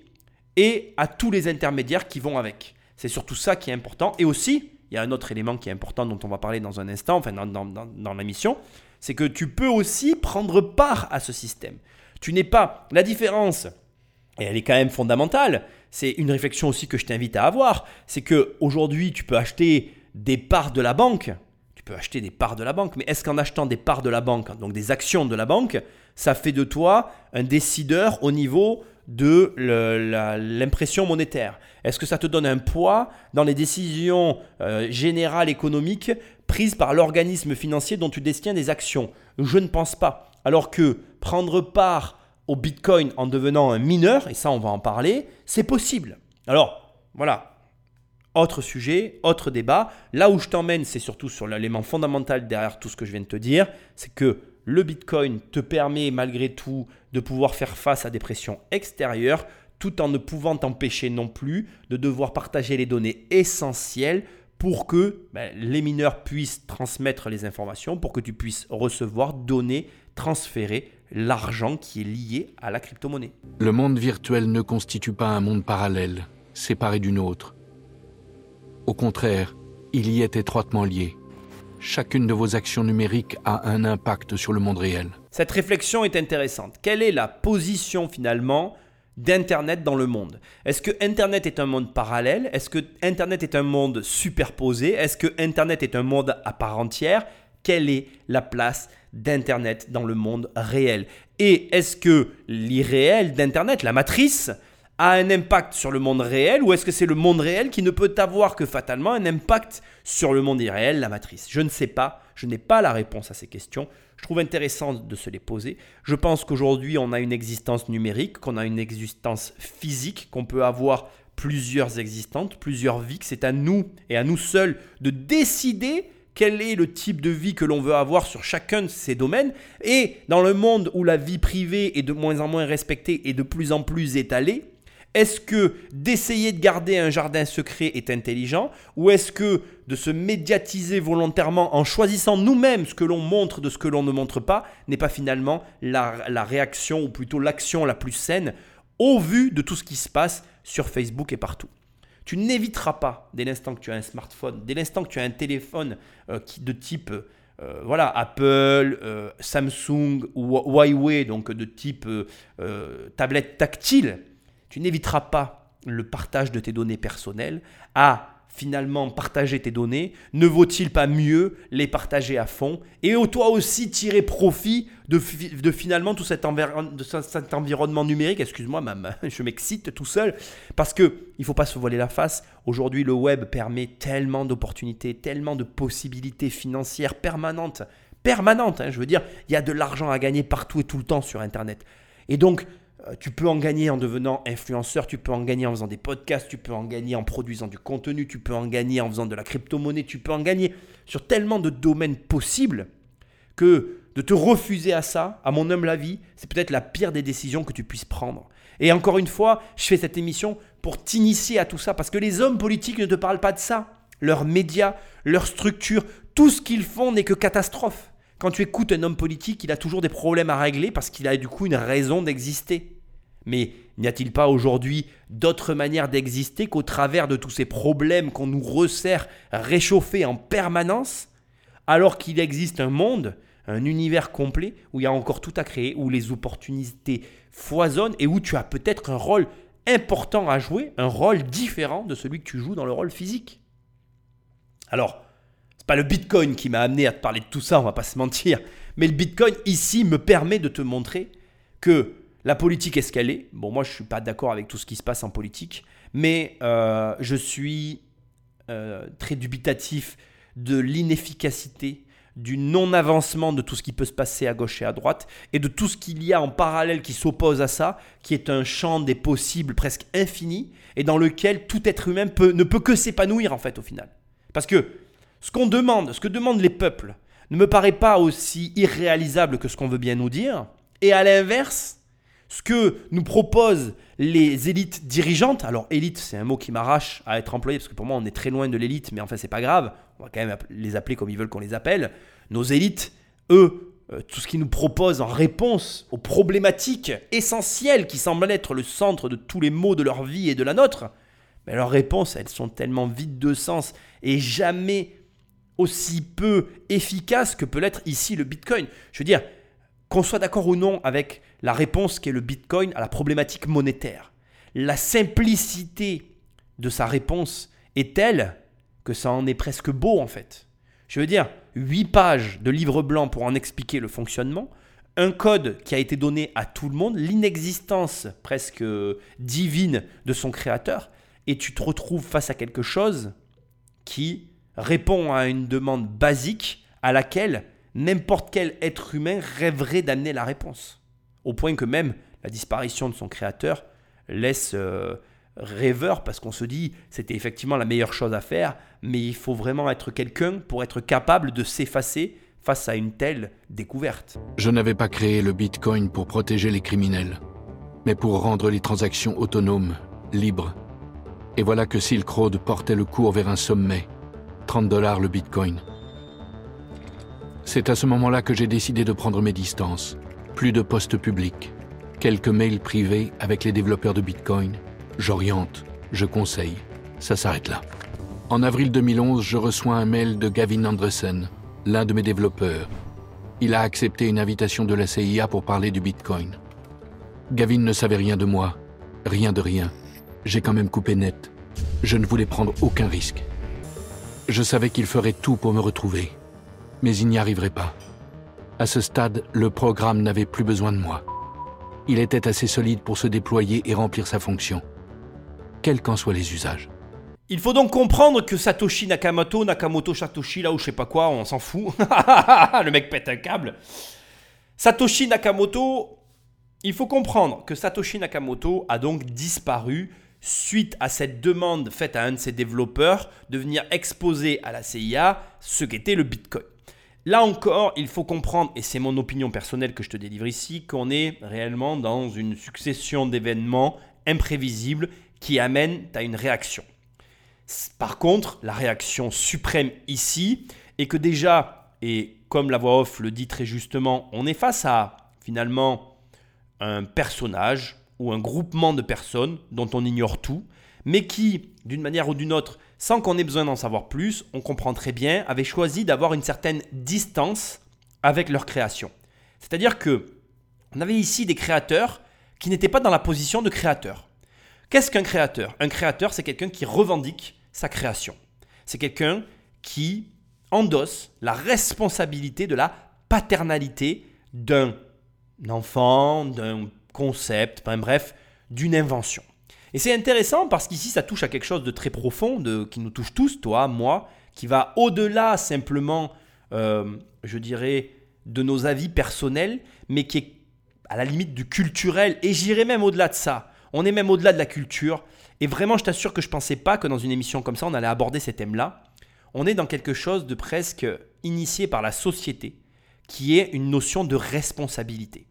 Si je te dis que je n'ai pas reconnu mon enfant, que j'ai donc bien évidemment eu des rapports sexuels avec ma femme, que suite à ça, ma femme est tombée enceinte et que vraisemblablement, sans que je n'ai besoin de faire aucun test de paternité, et parce que la relation que nous avons établie avec ma compagne fait que je suis certain à 100% que je suis le père de l'enfant, dans une configuration comme celle que je suis en train d'énumérer, il va de soi que pour toi, je vais devoir endosser la responsabilité de la paternité de l'enfant que ma femme va mettre au monde. Puisque j'en suis le père, j'en suis responsable, je vais devoir faire mon devoir de citoyen, en déclarer la paternité et en recevoir en retour la parentalité.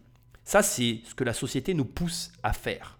Pour autant, est-ce que tu penses qu'un enfant qui n'est pas reconnu par ses parents a moins d'amour qu'un enfant qui a la reconnaissance de ses parents? Est-ce que le fait que, en tant qu'enfant, tu été avec une autre famille que ta famille d'origine va faire que tu vas avoir moins d'amour que la famille que tu as reçue Ce sont des questions très dérangeantes. Parce que vraisemblablement, on a été éduqué, conditionné, poussé à répondre à ces questions par un enfant a besoin de ses deux parents.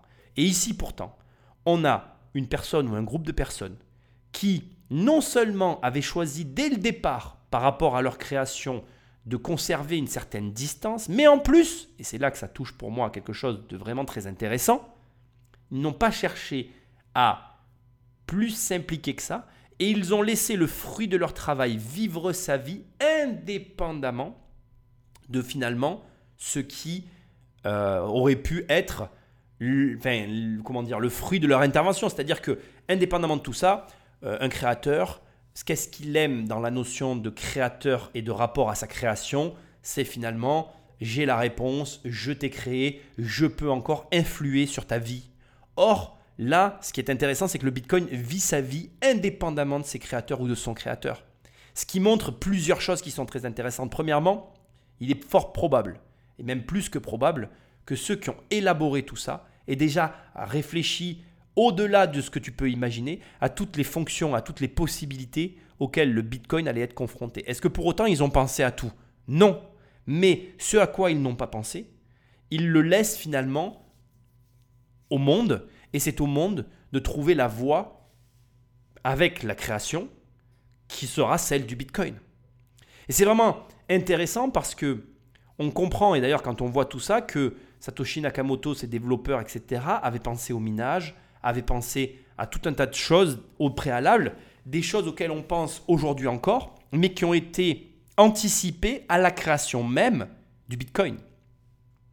Alors ça veut dire que il y a plusieurs possibilités, mais pour moi, ça corrobore surtout, premièrement, le fait que le Bitcoin est forcément le fruit d'une continuité de réflexion, et que donc, comme l'a très justement dit Picasso, les personnes qui sont aux commandes de ce projet, ou la personne qui est à la, tête de ce projet, était au fait ben, de ce que faisaient les marchands d'art, donc de leur, euh, leur, façon de référencer les tableaux avec la précision avec laquelle ils le faisaient et qu'il l'a retranscrit dans ce qu'est la blockchain aujourd'hui. Euh, il est au fait aussi des enjeux géopolitiques qui peuvent entourer une monnaie.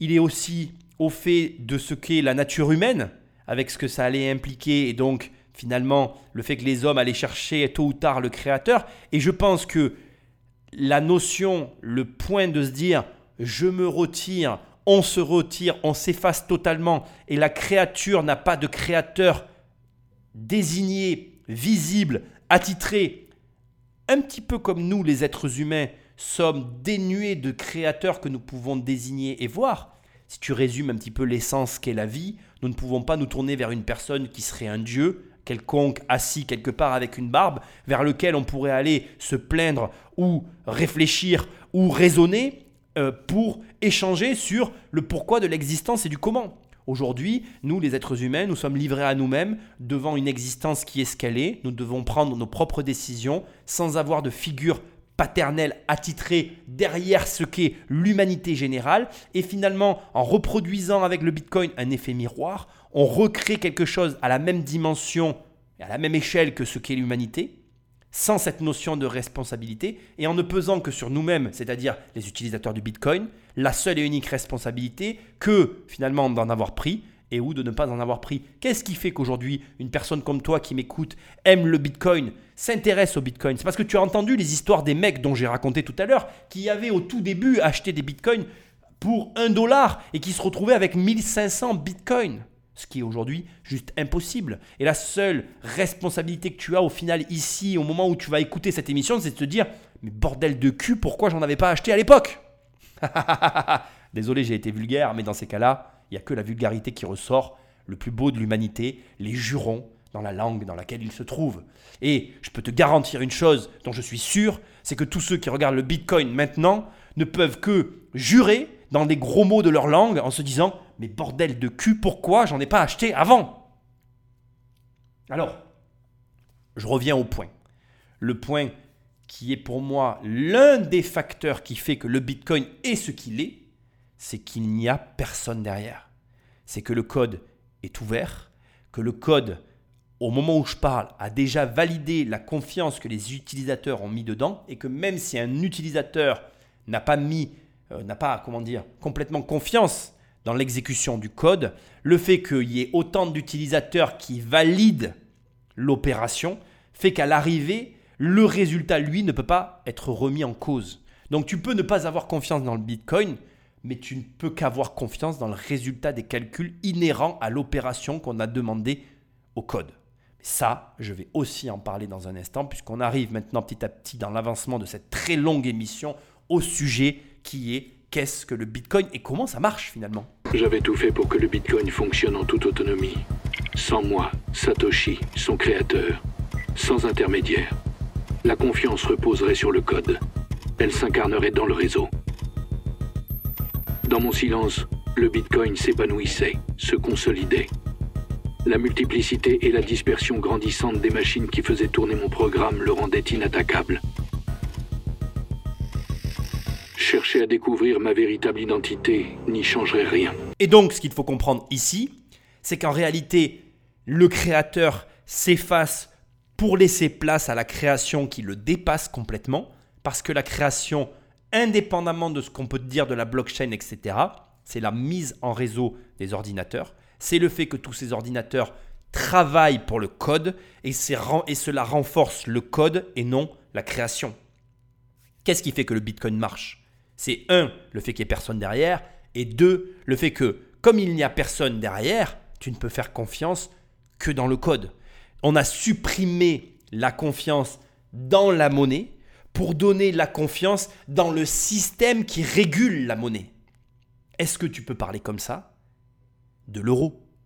Est-ce que tu as confiance dans le système qui régule la monnaie de l'euro quand ton Jean-François président vient de récupérer 100 milliards pour sauver la France de la maladie Est-ce que tu peux faire confiance à la politique de la Fed, la fédération américaine qui imprime des billets, quand tu sais que la Fed imprime des billets depuis tellement longtemps qu'on ne sait même plus ce qu'on peut se payer avec un putain de dollar?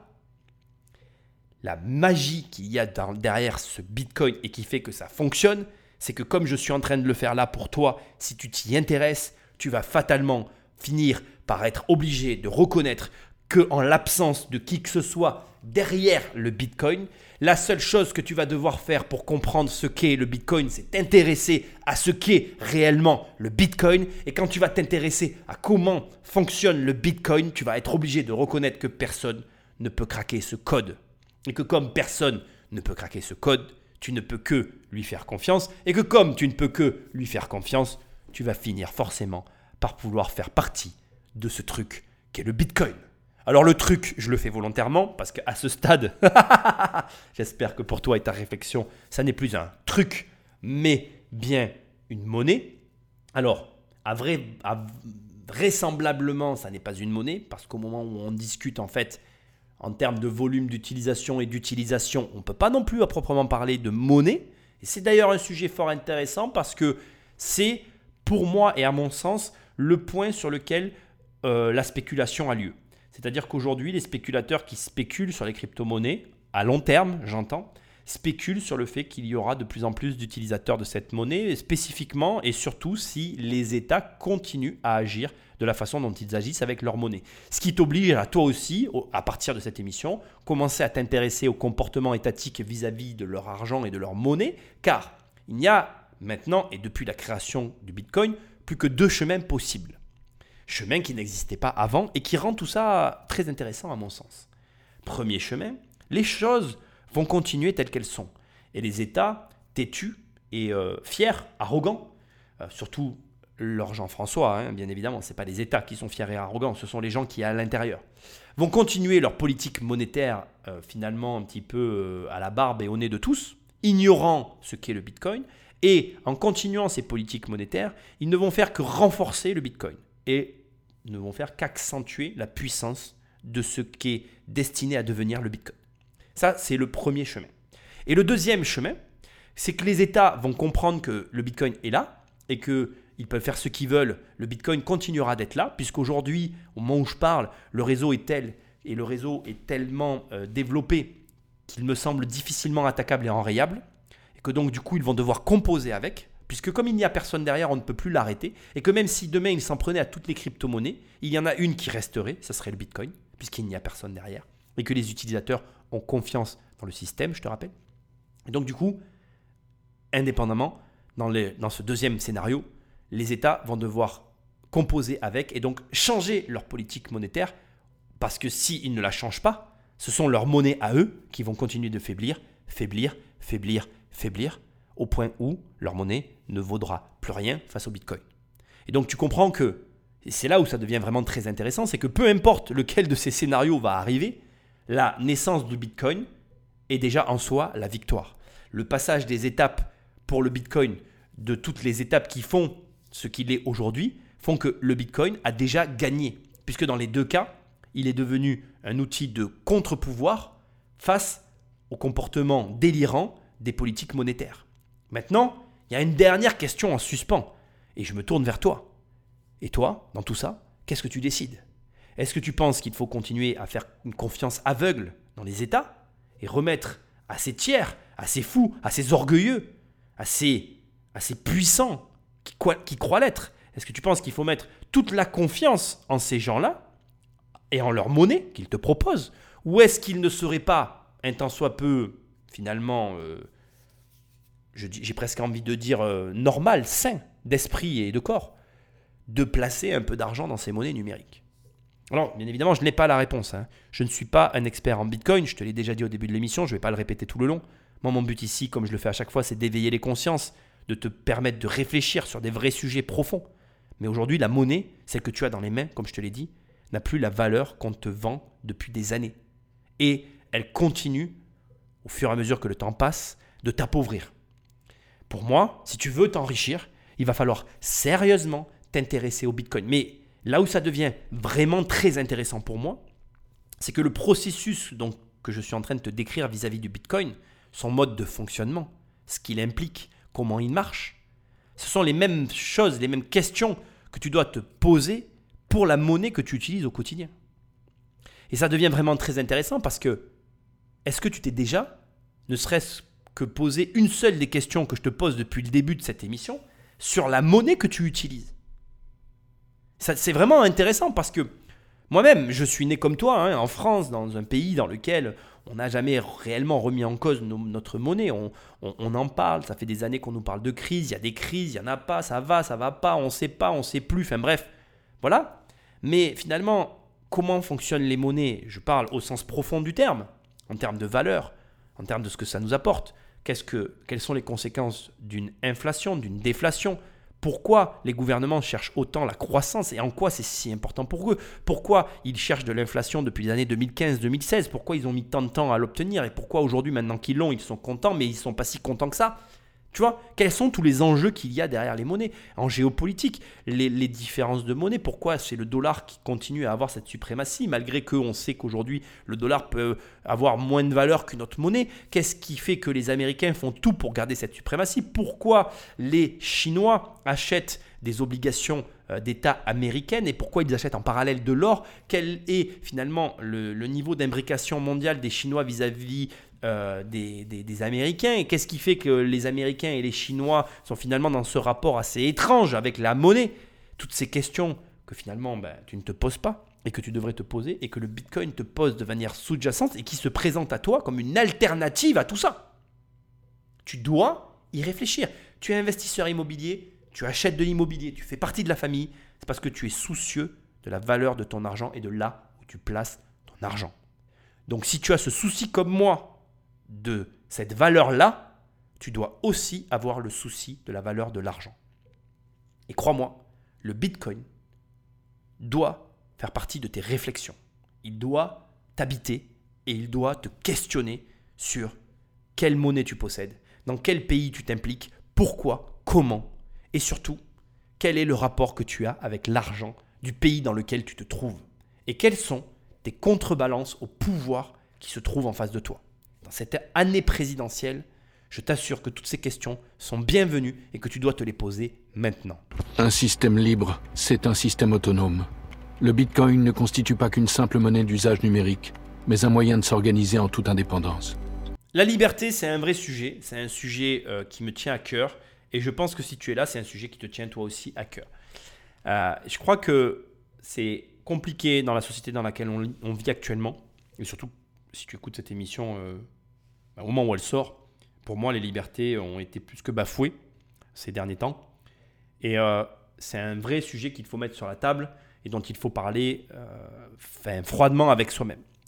Pour moi, je pense que la crise, entre autres la crise du Covid, nous avons tous vécu euh, ces, dernières années, va avoir des conséquences. Et ces conséquences, chacun d'entre nous les, vivra de manière euh, singulière, de manière euh, individuelle. C'est-à-dire que, je vais le dire autrement pour qu'on soit bien clair, je fais partie de ceux qui croient, dur comme fer, qu'il va y avoir des, des grands changements liés à tout ce qui vient de se passer.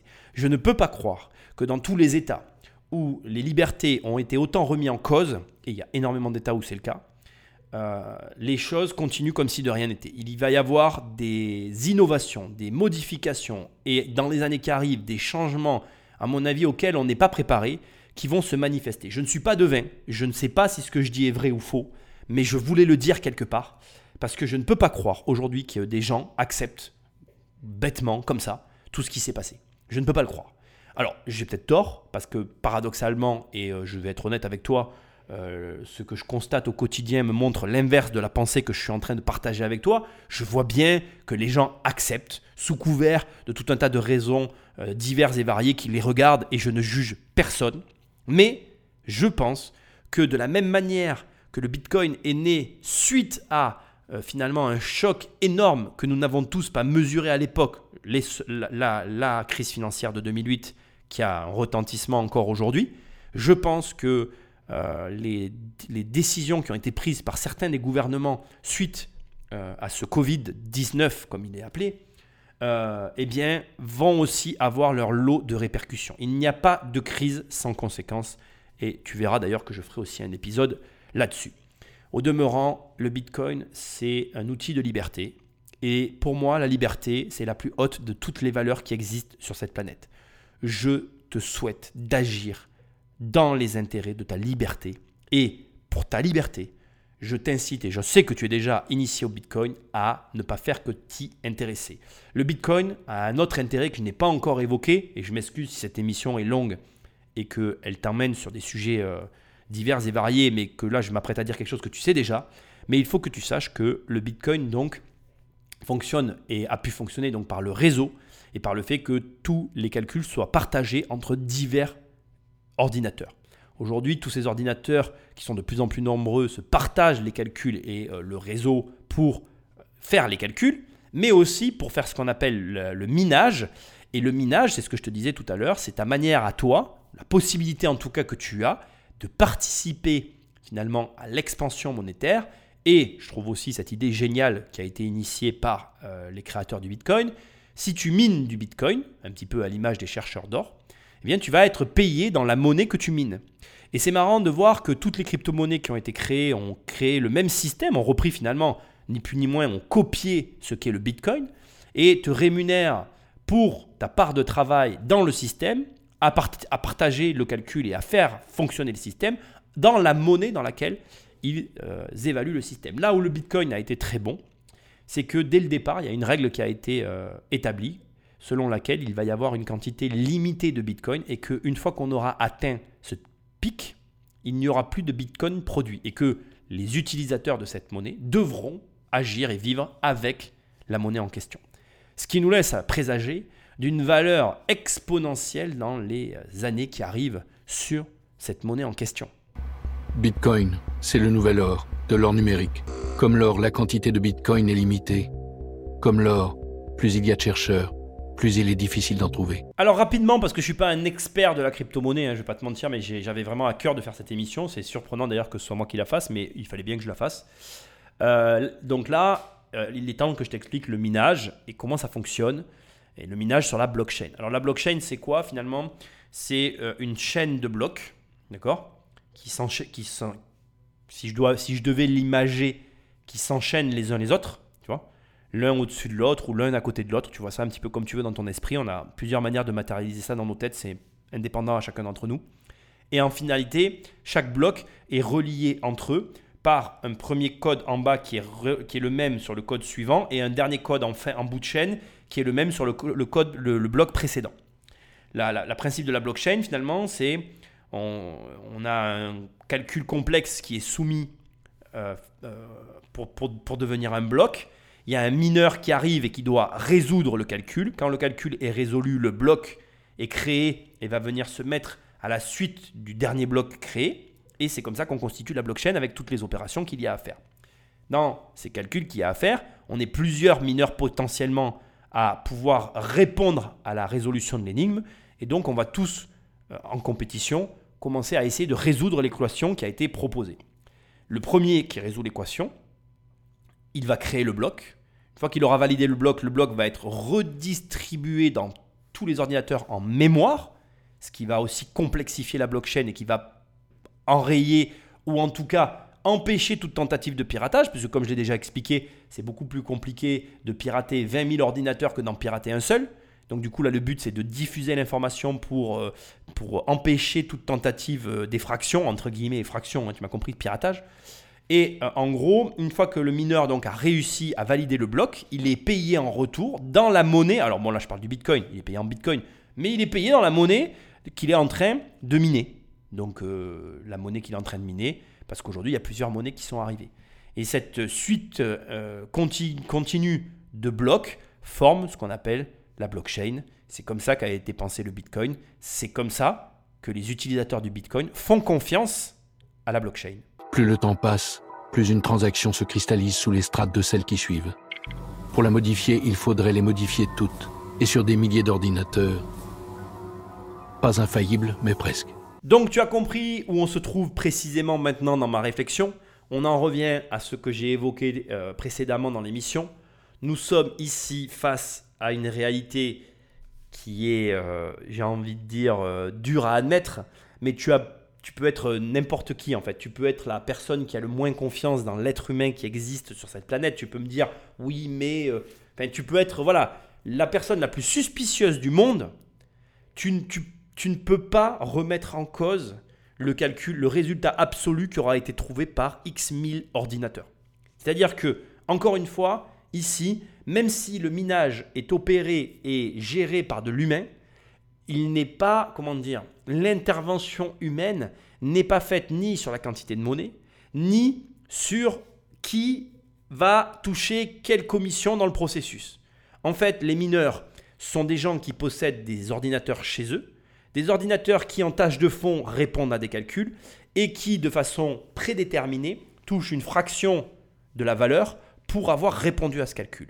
C'est complètement euh, préétabli, il n'y a aucune intervention en dehors du code de base qui est généré que par le code de base. Et soit bah, tu y crois, soit tu y crois pas. Ça, c'est après un autre problème. Mais dans tous les cas, l'humain n'a pas d'intervention au sein du système. Donc, le système produit un résultat pur, j'ai envie de dire euh, vierge de toute intervention humaine. Et ce résultat, bah, personne ne peut le remettre en cause. Après, c'est un problème de croyance. En réalité, soit tu as confiance, soit tu n'as pas confiance. Ça, c'est un débat qu'on peut avoir et qui peut être très long, mais qui n'admettra pas de fin euh, absolue. C'est-à-dire que tu peux ne pas avoir confiance, je peux avoir confiance, nous pouvons ne pas avoir confiance, nous pouvons avoir confiance. C'est un choix. Mais ce choix n'est pas plus ridicule que ceux qui ne font confiance que dans le système financier tel qu'il existe actuellement.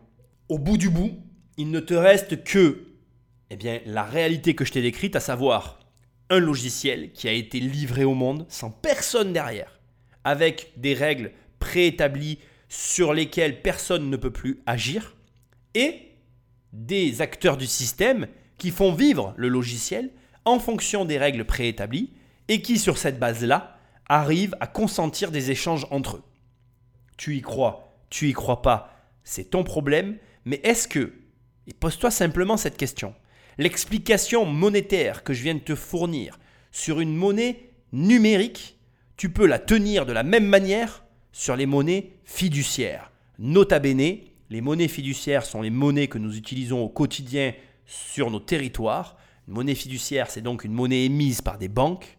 Est-ce que tu peux m'apporter des explications aussi techniques sur ce type d'argent que nous utilisons au quotidien? Je suis désolé de te le dire avant de te mettre la suite. Que tu me répondes oui ou non, ça n'a pas d'importance parce qu'encore une fois, je ne crois pas qu'il faille supprimer les monnaies fiduciaires. Je pense qu'il faut simplement considérer le Bitcoin pour ce qu'il est, un contre-pouvoir. La valeur du Bitcoin est garantie par quelque chose de bien plus solide que les talons or. Le Bitcoin ne dépend de personne. Il repose sur tous ses participants. Pas de banque centrale, mais un registre partagé par tous, transparent, inattaquable. Un logiciel largement dispersé devient inarrêtable, imprenable. Une citadelle. Ce qui est intéressant ici, c'est que tu n'es pas, avec le Bitcoin, un simple spectateur utilisateur de la monnaie. Et j'aimerais que tu gardes, avant qu'on arrive à la fin de cette émission, oui parce que cette émission va se terminer quand même au bout de deux heures, tu imagines bien, j'aimerais que tu gardes ça en tête. En fait, si je devais résumer tout ce que je t'ai dit jusque-là, c'est que tu es à la fois l'utilisateur mais à la fois l'acteur du Bitcoin et que sa force réside dans le code de départ qui a été préétabli, une espèce de règle que personne ne peut transgresser et selon laquelle finalement les règles qui lui sont appliquées ne dépendent pas d'un être humain puisqu'il n'y a plus personne derrière la machine et que seul reste la création. Alors, on va pas se voiler la face. Hein. Bien évidemment que je te martèle ça depuis le début de l'émission et que tu l'as peut-être déjà compris, mais cette émission va être en deux parties parce que malheureusement, je ne peux pas te faire une émission de 4 heures. Enfin, j'ai pas encore trouvé le moyen de le faire sur les podcasts. De toute façon, c'est un petit peu abusé. Déjà, je fais des émissions de 2 heures. Mais ce qui va être intéressant, c'est dans un premier temps que je commence à te parler euh, de la prochaine émission qu'on va faire toujours sur ce même sujet. Et dans un second temps, que je te rappelle euh, la réflexion que j'essaye d'initier dans ton esprit. Mais commençons par les détracteurs du Bitcoin. Défendre la vie privée a un coût. Et ce coût est énorme. Les détracteurs des monnaies numériques font semblant de ne pas voir que la planète paie le prix du monde électronique. Nos actions virtuelles impriment sur le réel une marque indélébile, celle de la pollution numérique. Et je ne parle pas que de mon programme. Une part non négligeable de nos existences se déroule en ligne. Le Bitcoin est aussi utile, voire davantage que les réseaux sociaux ou les plateformes de streaming. Et il est là pour rester. Cherchons à l'améliorer. Alors comme tu l'as compris, le principal argument des détracteurs du Bitcoin et des crypto-monnaies, c'est l'empreinte carbone, hein, le fameux terme qui est à la mode en ce moment, dont, je suis euh, exaspéré euh, et fatigué. Non pas parce que je nie le fait que la société euh, produise des déchets et détruise la planète, je ne peux pas le nier, je serais un fou si je niais ça. Mais parce que aussi loin que l'humanité a existé, aussi loin elle a créé des choses en fait. Je veux dire, on a créé des charrettes pour que des ânes les tirent, on a fait des épées pour faire la guerre, des boucliers, et euh, je ne crois pas que ces gens-là se posaient la question de l'empreinte carbone.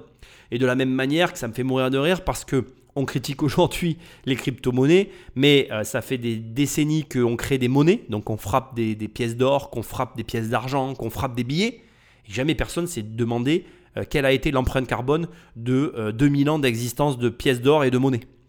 si on comparait euh, l'existence de toutes ces monnaies à, la durée d'existence du Bitcoin, je suis quasiment certain que l'empreinte carbone des crypto-monnaies est quasiment ridicule par rapport à toute l'existence des monnaies. Encore une fois, euh, c'est très argument de voir les, c'est très pardon amusant de voir les arguments fallacieux que peuvent brandir euh, les opposants à des nouvelles technologies. Ça m'amuse beaucoup et que de toute façon, comme le dit très bien Satoshi Nakamoto, parce que oui, bien sûr, j'ai reçu Satoshi Nakamoto, c'est un ami, un ami personnel, n'est-ce pas, Euh, dans, dans cette émission. Euh, comme il le dit, il dit au lieu de critiquer, essayons d'améliorer ce qui existe en fait et qui fonctionne, plutôt que de pointer du doigt, comme on sait si bien le faire, et critiquer, comme on sait si bien le faire.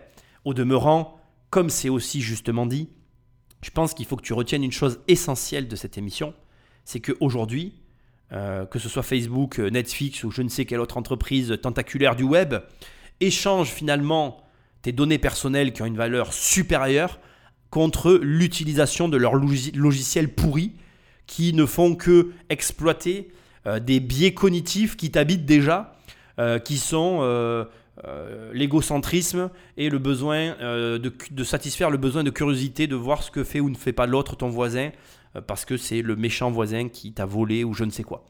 Euh, certes, je pense qu'on a tous besoin de divertissement et je ne vais pas critiquer la société de divertissement telle qu'elle est devenue aujourd'hui. Euh, on a besoin de se divertir, tu as besoin de passer des bons moments. Je regarde Netflix, je passe des moments où je me détends, mais tu dois avoir des moments sur lesquels tu as des réflexions comme celles que j'ai initiées ici avec le Bitcoin. Tu dois penser à tout ça. Comme je te l'ai dit dans l'émission, euh, tu ne te demandes pas le matin quand tu te réveilles, quand tu te réveilles, pardon, quelle est la quantité d'oxygène que tu vas pouvoir ingurgiter dans la journée, parce que si de toute façon tu ne respires pas comme il faut, tu risques de mourir. Donc, tu ne dois pas te poser non plus de questions sur le fait que tu dois gagner de l'argent parce que tu as besoin d'argent pour vivre. Par contre, il est intelligent et intéressant de se poser des questions sur l'argent que tu manipules au quotidien, parce que l'argent que tu manipules au quotidien t'offre-t-il des opportunités ou est-il en réalité un outil d'appauvrissement au service des États et ou des puissants qui te dirigent Pose-toi ce genre de questions, parce que crois-moi, que tu trouves ou pas la réponse, ça n'est pas le problème. Le problème, c'est de savoir quelles sont les contre-mesures que tu mets en place pour justement faire face à d'éventuels problèmes qui se présenteraient dans ton quotidien. Je pense entre autres aux crises financières ou aux crises comme on l'a connu pendant le Covid. Bref, revenons au sujet de départ qui nous intéresse, le Bitcoin. Comme tu le vois, on arrive à deux heures d'émission, tu comprends bien, je ne vais pas aller plus loin dans cette émission. Il va y avoir une suite que tu vas pouvoir bientôt écouter. En attendant, je t'invite à me laisser des étoiles et un commentaire là où tu écoutes cette émission. Pense à aller sur mon site immobiliercompagnie.com pour télécharger les 100 premières pages de mon livre Devenir riche sans argent ou toujours sur immobiliercompagnie.com dans l'onglet formation, tu cliques, tu cliques et on travaille ensemble. Et enfin, moi je te dis à très bientôt dans une prochaine émission. Salut